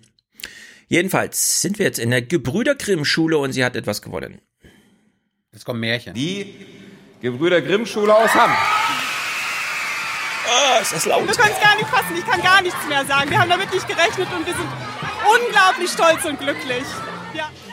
Haben Sie jetzt ein Förderprojekt der Bundesregierung gewonnen, oder was? Aus der Brennpunktschule in Hamm-Westfalen wird die beste Schule. Seit zwölf Jahren bastelt Schulleiter Frank Wagner mit seinem Team am Schulkonzept Lachen, Leisten, Lesen. Ja, wir haben es hier mit kleinen Helden aus dem Alltag und der Provinz zu tun, die einfach mal ein gutes Schulkonzept aufgebaut haben, sich auch ein paar Jahre dafür Zeit genommen haben. Gleichzeitig fragen wir uns ein bisschen, warte mal, da waren jetzt 15 Schulen nominiert und das AD-Team war genau in der richtigen vor Ort. Wie konnte das denn passieren? Hatten die in 15 nein, nein, Schulen... Äh, ja, ja, ja, ja, genau. ja, also das AD-Team wusste mal wieder ein bisschen mehr als die Schule. Oder vielleicht hat man auch morgens so, ist ganz komisch, heute ist diese Bekanntgabe und bei uns hat ein ARD-Team angerufen. Hm. ja, also ist irgendwie ganz witzig. Naja, ist mir nur so aufgefallen. Das Prinzip dieser Schule, weshalb es ausgezeichnet wurde, wir hören mal kurz rein, es betrifft jetzt genau das Thema, was dann eine Woche später jetzt mit dieser großen Studie von der Uni Frankfurt und der Uni Bielefeld zum Thema und so weiter, Beteiligung von Schülern in der Schule ja, thematisiert wurde. Ein Schultag beginnt für die Schülerinnen gerne mal mit einem Tanz, bevor es danach im Klassenraum heißt Schreiben, Lesen, Rechnen. In der 4b tagt heute aber auch der Klassenrat. Hier bestimmen alle Schülerinnen und Schüler ihre Lernziele, ganz individuell. Auch CIMAF. So wie die Bundesregierung ihre Klimaziele formuliert und sich da nicht dran hält? Ja, ja, ja. Mein neues Ziel ist, besser Mathe zu werden. Was genau möchtest du in Mathe üben? Also, das mit dem Rechnen und so komme ich so ganz voran. Das ist einfach uns ganz wichtig, dass jedes Kind ähm, Verantwortung für sein Lernen übernimmt. Und indem es ein Ziel festlegt und auch da festlegt, wie es das Ziel erreichen will, übernimmt es gleichzeitig Verantwortung dafür, dass dieses Ziel auch wirklich erreicht. Und die anderen Kinder sind ganz toll dabei, nochmal Tipps zu geben. Auch die jahrgangsübergreifenden Intensivkurse wählen alle Kinder frei und eigenständig. Sima und Ian aus der 4b tragen sich für Werken und Heftführung ein. Ja, das ist so, das verstehe ich dann immer nicht in dieser Bertelsmann-Studie, die ich wirklich sensationell gut finde, weil da auch nicht nur einfach durchgezählt wurde, sondern da stehen auch so transkribierte Antworten von Kindern aus Fokusgruppengesprächen oder so weiter drin, um mal zu verdeutlichen, um was es so geht. Und da gibt's ganz häufig so diesen, diesen Hinweis, dass die Schüler sagen, ja, wir lernen hier Rechten, Schreiben und so, aber wie wär's denn eigentlich mal mit Streitschlichten? Ja, wieso lernen wir das hier nicht? Was sind denn so mal mit so ein paar empathischen Kompetenzen oder so? Keine Ahnung. Also die fordern sowas ein dass man jetzt hier für die alten Oma Erna Zuschauer wieder erklärt, naja, die sagen halt hier, sie möchten jetzt gern Mathe lernen, also dürfen sie Mathe lernen, ja. Das ist, das ist ein ganz billiger psychologischer Taschenspielertrick, den alle Eltern sofort lernen, wenn die Kinder anfangen zu sprechen. Das Kind will irgendwas, keine Ahnung, ja. Und man sagt, ne, mach aber auch was dafür, hilf im Haushalt, keine Ahnung. Und dann stellt man das Kind vor die Wahl. Willst du lieber, äh, keine Ahnung, den Müll runterbringen? Oder willst du lieber die Fahrräder hinten in den Stall stellen, ja? Also irgendwie, man gibt dem Kind eine Alternative. Das Kind sagt dann, ja, dann mache ich lieber das mit dem Müll. Und dann gaukelt man dem Kind vor, aber du hast dich entschieden, das mit dem Müll zu machen. War, ich habe dich ja vor die Wahl gestellt. Es war deine Entscheidung mit dem Müll, stimmt's? Ja, und so ist das hier, finde ich auch. Weil man kann bei den zentralen Aufgaben, für die die Schule zuständig ist, und das zeigt diese Studie wunderbar, da kann man den Kindern einfach sagen, es gibt hier eine Fremderwartung, der musst du entsprechen. Ich weiß, man fühlt sich besser, wenn man das eigene Ziel erreicht, aber die Wahrheit ist, es ist unser Ziel, dass du hier schreiben lernst, ja. Also, dass man genau in den Punkten den Kindern sozusagen die, du hast das Ziel selbst ausgewählt, Suggestion da so überstülpt, finde ich fast so ein bisschen. Ja. Früh übt sich der Neoliberalismus. Richtig, genau. Individuelle doch, Verantwortung. Genau. Wir haben nur den Anreiz gegeben, du hast entschieden. Ja. Also das ist so, fand ich ein bisschen dafür, dass es so ein ausgezeichnetes Schulkonzept ist. Kann aber auch sein, davon gehe ich mal aus, dass das hier alles gestaged war für die ARD, ja. Die Erzählung muss irgendwie hinhauen, in 30 Sekunden passen und so. Also fragen wir mal die Kinder, was sie für Ziele gewählt haben und naja, gut. Jetzt jedenfalls Ingo Zamparoni. Und das ist jetzt witzig, weil es geht jetzt um Bildung. Und man fragt sich ein bisschen, warte mal, Ingo Zamparoni, hast du nicht auch einen Bildungsauftrag? Du bist ja auch im Bildungssystem.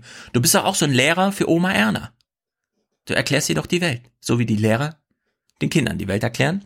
Und Ingo hat jetzt jemanden zu Gast im Gespräch, der Nachhilfe per YouTube gibt. Und zwar nicht an ein spezifisches Publikum, sondern er nimmt einfach Videos auf, in denen er halt Sachen erklärt und Kinder gucken das dann.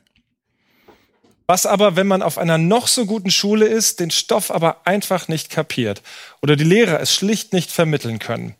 Es kostet schon Überwindung, dann zum dritten oder vierten Mal vor versammelter Klasse nachzufragen. Mhm. Gut, dass es da auch hierfür dieses Internet gibt. Bei YouTube wird fast alles erklärt, besonders beliebt Mathematik. Einer der YouTube-Kanäle, die oft geklickt werden, Lehrer Schmidt. Hi und herzlich willkommen bei Lehrer Schmidt. Heute geht's um Wurzelrechnung. So, jetzt stellen wir uns mal vor, Ingo hätte so festgestellt, warte mal, im Internet, bei YouTube informieren sich Menschen auch anders über das politische Geschehen, gucken beispielsweise Steffen Seibert eine Stunde ins Gesicht und entscheiden dann einfach ohne mich, ja, ob die Wurzel jetzt ordentlich gezogen wurde oder nicht. Also lädt er Ingo sich mal den Typ hier, den Dr. YouTube, äh, Lehrer YouTube, ins Gespräch ein, Lehrer Schmidt. Ausbilder Schmidt. Ausbilder Schmidt. Und ich fand es hat sich ein bisschen, es hat sich ein bisschen lustig entsponnen, denn Ingo denkt sich, diese Form von Bildung ist ja nicht mein Metier. Deswegen werde ich mal ein bisschen frech. Und wir stellen uns jetzt, während wir das hören, immer vor, Ingo könnt, müsste eigentlich das Gespräch genauso mit jemandem über Journalismus führen, also statt Lehrer, Journalist, ah. ja. Diese Transferleistung, wir hören mal diesen Gespräch zu. Guten Abend, Herr Schmidt. Guten Abend. Was macht mehr Spaß, YouTube-Videos produzieren oder Klassenunterricht? Na, Klassenunterricht natürlich, gar keine Frage. Der Schulunterricht in der Schule, der gehört in die Schule und der ist richtig von Mensch zu Mensch. Und YouTube-Videos können die ganze Sache aus meiner Sicht positiv ergänzen. Und dennoch scheint ein Bedarf zu sein. Liegt der Erfolg dieser YouTube-Videos daran, dass die entweder so gut gemacht sind oder auch vielleicht, dass der Schulunterricht so schlecht ist? Ich meine, zuletzt haben wir ja große Schlagzeilen wegen der Mathe-Abitursarbeiten bei vielen Schülern gehabt. Ja, oder anders formuliert, Ingo, ähm, was macht eigentlich mehr Spaß, den Menschen irgendwas abends zu erklären oder die große Erzählung für Oma Erna vor der Kamera auszubreiten? Naja, natürlich die tolle Erzählung da und so, aber hm, äh, warum gucken dann, äh, warum gucken Leute Aufwachen-Podcast? Wieso gucken die eigentlich nicht dir zu? Bist du ein schlechter Lehrer, äh, ein schlechter Journalist für die Themen des Tages? Warum fanden die Vielleicht Leute eigentlich. Haben Sie in jüngster Zeit häufiger den englischen Begriff Framing gehört? Ja, das mag ich jetzt gerade nicht. Du framest das gerade nicht gut. Um, ich biege es nur ein bisschen. Unpassend. Ich biege es nur ein bisschen um. Man kann ja aber irgendwo mal machen, also klar, um Lehrer, also wenn Ingo fragt, um Lehrer werden jetzt Slalom gefahren, ja, und die Leute gucken lieber YouTube-Videos, um zu äh, verstehen, wie eine binomische Formel funktioniert. Wie ist das jetzt nochmal mit dem mit der Iran-Krise? Da gucken die Leute lieber Bodo, ja, anstatt Ingo. Was, also, wo ist denn das Defizit? Naja. We connect the dots, Männer. We connect the dots. Hatten wir heute noch nicht. Ja. So, der Lehrer gibt jetzt eine Antwort. Was ist der Vorzug von YouTube? Es trifft genauso auch auf den Journalismus zu. Nein, ich glaube, es, äh, es ist ganz einfach die Sache, dass er da ist und dass er verfügbar ist und dass er eben, dass diese Lernvideos da sind, wo die Schüler sind. Die Schüler bewegen sich nun mal mhm. auf YouTube und äh, von da aus, von einem Video, von wem auch immer, zu einem Lernvideo, das ist ganz kurz. Und dann gibt es noch den Kostenfaktor. Ähm, YouTube ist verfügbar und zwar immer. Und zwar gerade dann, wann die Schüler eben Lust haben. Und das kann morgens, abends oder auch äh, nachmittags sein. Mhm. Nachrichten, wann die Schüler Lust haben und die wählen sich dann auch einfach irgendwen aus. Es muss gar nicht der vorgesetzte Lehrer sein, sondern einfach irgendwen. Sehr interessant. Ingo macht die nächste Feststellung. Er ist ein bisschen aus dem Häuschen noch. Wenn man aber so das typische YouTube-Video sich anschaut, dann ist das schnell geschnitten mit Musik YouTube? und Fesseln. Und ihr Video, mit Verlaub, kommt ja nicht besonders fesselnd drüber, sondern eher getragen. Ähm, aber liegt darin vielleicht auch gerade der Erfolg? Naja, also ich mache meine Videos genau so, wie sie halt auch im Unterricht sind. Also man hört von mir auch die gleichen Dinge, wie jetzt nehmen wir das Geodreieck und jetzt wird unterstrichen und wir rechnen dies so und so und das ist die Alternative. Ähm, ich möchte eben, dass es authentisch ist und so ist es bei mir im Unterricht und so soll es auch in den Videos sein. Ja, Ingo fuchst sich langsam ein ins Gespräch und will jetzt mal wissen, ja, aber könnte nicht äh, so eine, also YouTube ist schön und gut, aber könnte es nicht eine allgemeine journalistische Plattform geben? Äh, ich meine Bildungsplattform, wir reden ja nicht über Journalismus, sondern über Schule. Ich kann mir das total gut vorstellen, sowas wie eine Bildungscloud, wegen mir auch äh, deutschlandweit mit äh, Lernvideos von Lehrern, würde ich absolut begrüßen. Ich glaube, wir dürfen aber nicht außer Acht lassen, dass YouTube eben. Warum nicht europaweit? Das wäre doch geil, wenn ein französischer Mathelehrer mhm. auf Französisch Mathe erklärt, dann äh, haben die Schüler Stimmt. gleich doppelt. Stimmt. Doppelt einfach auch cool ist und dass die Jugendlichen sowieso da sind und dass der Weg von einem Video, wie ich gerade sagte, zu einem Lernvideo eben viel kürzer ist, als wenn ich vielleicht erst die App von einer tja, Lerncloud oder was auch immer mhm. öffnen muss. Ähm, ich würde das grundsätzlich begrüßen. Ich glaube aber, der Erfolg der Lernvideos hängt auch mit YouTube zusammen. Mhm. Gilt genauso auch für den Journalismus. Ach so, dann muss ich nicht erst hier äh, Mediathek äh, äh, später zahlen, irgendwie, was sie wollen, meine E-Mail-Adresse. Ach so, ich muss jetzt hier klicken, um den Text weiterzulesen. Äh, keine Ahnung, ich gehe einfach zu YouTube. Trage ich einen Iran, keine Ahnung, guck, informier mich. so, Ingo ist jetzt natürlich ein bisschen aufgeschmissen, weil Iran lied. Ja, wenn das irgendwie alles auch für den Journalismus so ein bisschen gilt und YouTube einfach eine geile Plattform ist und er mit seiner ollen ARD da nicht so weiterkommt und so, ja, hier nochmal eine interessante von äh, Nachfrage von Ingo und die gilt nun wirklich eins zu eins auch für den Journalismus und dass er sie so gegen das Bildungssystem stellt, ist einfach rotzfrech. Wir kriegen im Kopf aber die Transferleistung hin und machen uns dann ein bisschen lustig über Ingo. Aber nochmal die Frage, Sie glauben nicht, dass der Erfolg der Videos darin liegt, dass es Lehrer immer weniger schaffen, Schüler zu erreichen? Nein, ganz im Gegenteil. Ich glaube, der Reiz der Lernvideos liegt darin, dass ich als Schüler die Möglichkeit habe, den, den Lehrer oder den passenden YouTuber mir auszusuchen, zu suchen, mhm. bei dem ich vielleicht am besten lerne. Und wir kennen das doch auch alle aus der Schule. Bei dem einen, da mögen wir den Unterricht, den mögen wir irgendwie und wenn diese Beziehungsebene klappt, dann klappt das auch mit dem Unterricht. Und wenn wir den Lehrer dann irgendwie blöd finden, ja, dann ist das viel, viel schwieriger. Und äh, in der Schule bin ich dieser Situation ausgeliefert und äh, das habe ich äh, in YouTube nicht. Wenn ich den doof finde, dann suche ich mir einen anderen Kanal und die Auswahl ist groß.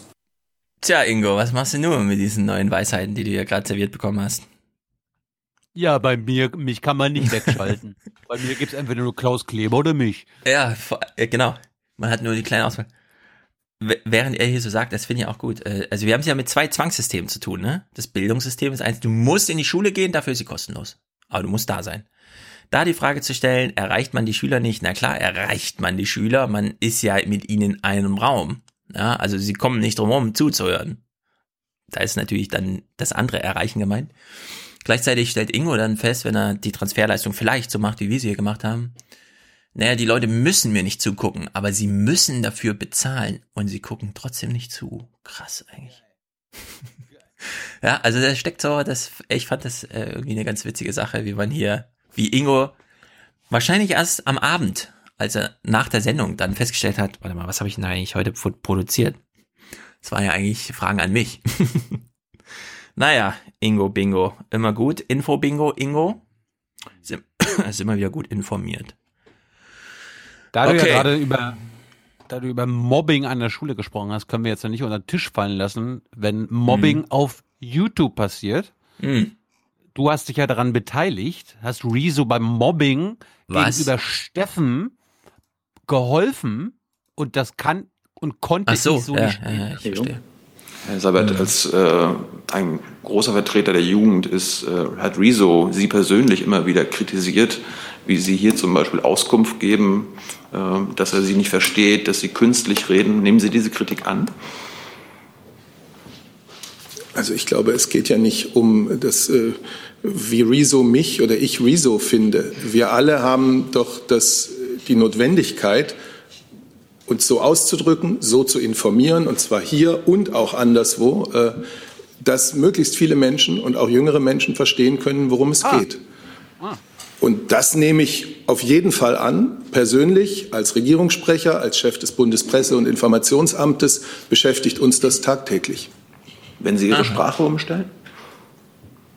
Warten Sie es ab. Abwarten. Okay, dazu passend. Ich habe gestern in Mainz diskutiert mit Tabea Rösner, Rösler, die in Mainz Oberbürgermeisterin werden will. Sie möchte diesen Bürgermeister abmelden, den wir da auch schon häufiger bei Klaus Kleber gesehen haben. Ist ja Mainz. Ich, kan ich kannte sie bisher nur als medienpolitische Sprecherin der Grünen. Genau, sie sitzt seit zehn Jahren im Bundestag und will ja jetzt äh, mal Raus. lokal. Ja. Und der zweite Mitdiskutant war Tanjev Schulz. Viele kennen ihn nicht, ich kannte ihn auch erst nicht. Ich habe mich dann allerdings zügig erinnert über mein Buch Redaktionsschluss wurde ja die eine oder andere Rezension geschrieben. Ja? Da hieß es zum Beispiel vom Deutschen Fachjournalistenverband, es ist ein bemerkenswert und lesenswerter Beitrag. Dann hieß es äh, vom Weser-Kurier eins der spannendsten Sachbücher des Jahres. Und dann hat Ulrich Teusch im SWR 2 äh, geschrieben, analytisch brillant und fesselnd geschrieben. Ja, und dann gab es zum Beispiel die Saarbrücker Zeitung, die hat gesagt, ein scharfsinniges Buch. Oder der WDR 3, hochintelligenter Lagebericht. Das Parlament hat beispielsweise geurteilt, hoch, äh, äh, warte, einleuchtend, also Schulz analysiert selbstbewusst, klar, zum Streit bereit und einleuchtend. Und dann gab es eine Rezension in der Süddeutschen Zeitung und da hieß es, sein Buch ist gut geschrieben, aber der Gestus nervt. Und genau mit diesem Rezensenten saß ich gestern auf dem Podium und natürlich hat sich die Debatte entsponnen, wie gehen wir jetzt um mit Riso und ja, wir hatten neben uns eine Wahlkämpferin, die möchte jetzt in Mainz, lokal ist eh immer schwierig, die Leute zu erreichen. Wie macht man es jetzt, wenn auch noch der öffentlich-rechtliche Rundfunk ausfällt und so? Und da habe ich dieses Argument nochmal gebracht, was wir ja in Hamburg auch schon hatten. Die 100 erfolgreichsten YouTuber in Deutschland machen vier davon, also vier Prozent davon, kann man sagen, machen Information. So LeFloid und so. Kein Angebot davon kommt von Funk. Und dann habe ich dieses Argument, was ich in Hamburg auch schon brachte, gemacht, gesagt, man muss ja nicht innerlich damit einverstanden sein, was im Internet so passiert, aber man kann sich ja die Methodik, mit der Menschen er tatsächlich erreicht werden, mal anschauen und überlegen, kann man Inhalte nachbauen, es aber methodisch genauso machen. Und äh, deswegen, ich empfehle euch das mal, falls euch das interessiert, anzuschauen, das Video. Es geht 90 Minuten und äh, die letzten 10 Minuten sind dann dieser Snippet. Und Franz, unser Hamburger Kumpel, hat den kleinen Snippet auf Twitter auch schon mal zusammengefasst. Also, ich sage sinngemäß, Herr Professor, es gibt auf YouTuber-Seite eine inhaltliche Schwäche, aber die Distribution scheint doch zu funktionieren. Und darauf der Professor. Sie wollen Bibis Beauty Palace in den Tagesthemen? Sind Sie verscheuert? Ja, also ich hatte es quasi mit so einem Typen zu tun, der von seinem eigenen Status quo nicht abrücken kann, weil er die ganze Zeit als Professor für Journalistik, in dem auch noch Print im Name vorkommt, äh, seinen Journalisten beibringt, wie man ordentlich Journalismus ja, macht. und ist zwar, er automatisch schlauer als du. Genau. Also. Und, und, er macht, wie ich finde, er, er macht, er bringt den genau den Journalismus bei, der inhaltlich tippitoppi ist, würde man sagen, aber der aus nachvollziehbaren, erkennbaren, änderbaren Gründen die Leute nicht 20 erreicht. Ne? ist. Ja, aber die machen es einfach blind. Also ich war erstaunt, in welchem Blindflug das einfach weiter, weiter, weiter, weiter, weiter gemacht wird. Ja, und auch 2019 kein Umdenken. Also, falls euch das interessiert, ihr könnt ihn da, es ist sehr gut mikrofoniert, man kann es ganz bequem hören. Es, es, war wirklich ein Spektakel. Also diese, solche Veranstaltungen mit solchen Professoren auf einer eher kleineren, intimeren Bühne sind dann doch nochmal sehr lehrreich so insgesamt, ja. Dafür, äh, ich, fassungslos hat mich das zurückgelassen, aber gut. Musst du verlinken. Äh, Werde ich verlinken, ja, genau. Ist verlinkt. Mainz. Bodo ist leider nicht aufgetaucht. Ich habe allerdings ah. Sachen über Bodo erfahren. Aber die kann ich hier nicht reproduzieren. Wir sind ja nicht. und, und Stefan Schulz und Oberpappnase Jessen. Ich habe gedacht, erzähl, du kommst, Bodo. Erzähl, erzähl uns eine Sache. eine? Nee. Ist alles okay. Alles okay in Mainz. Mainz ist ein gutes Pflaster. Äh, das äh, Gelände, auf dem wir gestern waren, ist das vom Fanhaus. Das hat viel mit dem MSV zu tun. Also hier mit Mainz 05. Äh, FSV, richtig. Ich habe extra vorher nachgeguckt. Also mit Mainz 05. Und da gibt's auch eine kleine Halle mit Fassungsvermögen 200 Leute. Die können die für uns herberichten. Also wenn wir nicht immer nur Berlin machen wollen, wofür ich ja sehr tendiere. Und Nachgar Nachbargebäude ist die befreundete Brauerei kann man rüberlaufen, dauert 30 Sekunden und dann zack kann man sich das Zeug reinholen. Also, denkt mal drüber nach. Mainz ist auch eine Option für Aufwachen-Podcast live. Ja, das machen wir dann, wenn ich, eh mein, wenn ich eh mein Praktikum in Mainz mache, können wir das ja als Höhepunkt. Ja, lass uns das mal irgendwie kombinieren. Äh, ja. ja. Das ist, das ist eine sehr gute Location da. Da ist direkt der Bahnhof daneben, kann man gut hinlaufen in drei Minuten. Ziemlich gut, hat mir ziemlich gut gefallen. Ja, ich habe diese Woche zwei Interviews geführt. Eins werden wir am Sonntag ausstrahlen. Kennt ihr nicht, äh, ist so ein unbekannter Philosoph. Äh, wie heißt der? Richard. Da. Zerbrecht dir mal nicht den Kopf. David. Zerbrechung, ja, irgendwie sowas. Ja, ja, ja. ja. Und das War, andere hast du mit dem Eistyp, hast du gut Eis gegessen, ne? Hat, hat er Eis mitgebracht? hat er. Aber wir haben uns nicht bestechen lassen. Okay. Ja, ja. auf Brecht bin also, ich gespannt. Ich kann ja mal teasern, ich kann ja mal teasern. Es gibt, glaube ich, eine Rätselfrage da drin zu stellen. Brecht widerspricht sich einmal grandios. Und ich habe wirklich nur diese zwei Minuten jeweils reingeguckt. Eine Minute am Anfang, eine Minute am Ende. Und ich stelle euch alle vor das Rätsel. Wo widerspricht Brecht sich selbst? Und wenn man diesen Widerspruch auflöst, wo kommt man bei meinem Argument raus, dass die Grünen gerade alles richtig machen? nur ein kleines Quiz für alle, die Lust haben. Auflösung Gut. folgt hier natürlich. Wir brauchen für 390 noch Unterstützung. Äh, wir brauchen Produzenten und Produzentinnen. Das werdet ihr ab 42 Euro und Präsentatorinnen und Präsentatoren. Das werdet ihr ab 250 Euro oder Premium-Präsentator. Äh, werdet ihr ab, nee, werdet ihr mit 390 Euro. Das wäre natürlich schön für Deutschland. Ansonsten schönes Wochenende und äh, ja, cool heads, please. Herzlichen ja. Dank und Ihnen und Ihren Zuschauerinnen und Zuschauern einen schönen Abend. Herzlichen Dank und äh, Deutschland alles Gute. So viel heute von uns. Ihnen noch einen schönen Abend bei uns im Ersten. Selbstverständlich werden Sie die Tagesschau und die Tagesthemen auf dem Laufenden halten. Machen Sie es gut. Äh, wenn der Biber immer wieder Ärger macht und sich an bestimmte Regeln nicht hält, äh, dann muss er dann auch mal äh, tatsächlich äh, zur Verantwortung gezogen werden. Es kommen die Ausländer hier rein, machen die Hand auf und kriegen Handy, kriegen Klamotten und ihr, Kuckuck, das kann nicht sein so. Die Merkel, die hat das Deutsche, Deutschland und Europa zunichte gerammelt, hat die das mit ihrer Politik. Es waren so 45 Euro über den Schnitt. Bereut? Na, überhaupt nicht. Wir haben Riesenrad gefahren und haben schön Puffjes gegessen. We connect the dots. Penner. We connect the dots. So viel erstmal von mir, weil ich bin ja noch fix und fertig und es ist auch lang genug. Ja? Ihr Lieben, das war's von mir. Herzlichen Gruß und einen dicken Knutscher. Tschüss zusammen. Wiedersehen. Schönen Abend. Ciao, vielen Dank.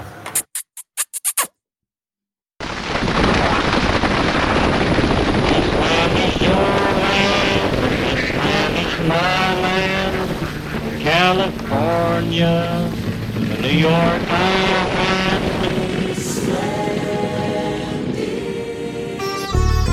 this economy really working for?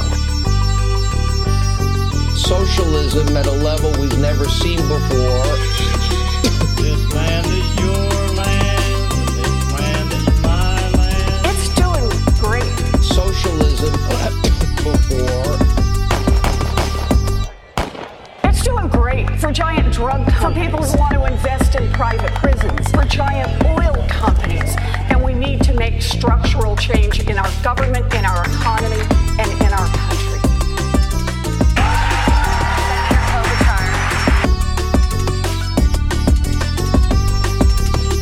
It's a great honor to be here. Never in a million years did I think I would stand on a stage like this. I was born and raised in Oklahoma. I have three older brothers. They all joined the military. I had a dream growing up, and my dream was to be a public school teacher. By the time I graduated from high school, my family, my family didn't have the money for a college application, much less a chance for me to go to college. But I got my chance. It was a $50 a semester commuter college. That was a little slice of government that created some opportunity for a girl. And it opened my life.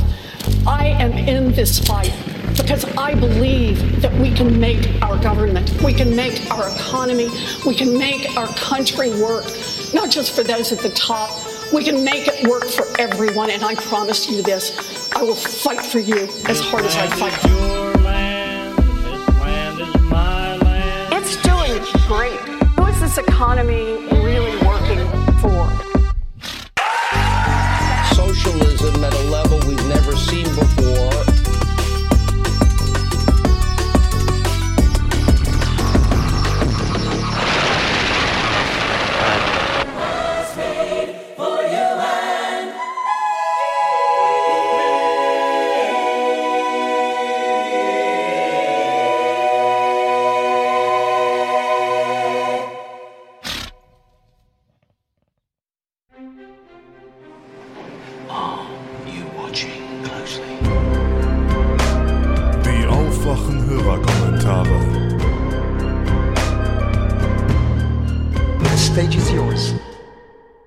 Hallo zusammen, hier ist nochmal der Oliver aus Berlin. Ähm, ich habe gerade einen lustigen Artikel gelesen, also so lustig ist es gar nicht. Es hat mich sehr an das ähm, Interview mit der Maya erinnert, äh, über die Kipppunkte. Angeblich gibt's jetzt einen Braunalgenteppich von Mexiko bis an die Küste von Westafrika, ähm, der da den ganzen Ozean bedeckt. Und ja, also man weiß natürlich noch nicht, was es ist und was das für Auswirkungen hat, aber wir könnten gerade in dem Moment Zeuge des Erreichen eines Kipppunkts sein, der dann halt auch nicht mehr rückgängig zu machen ist. Ja, nur so viel dazu. Ciao, ciao.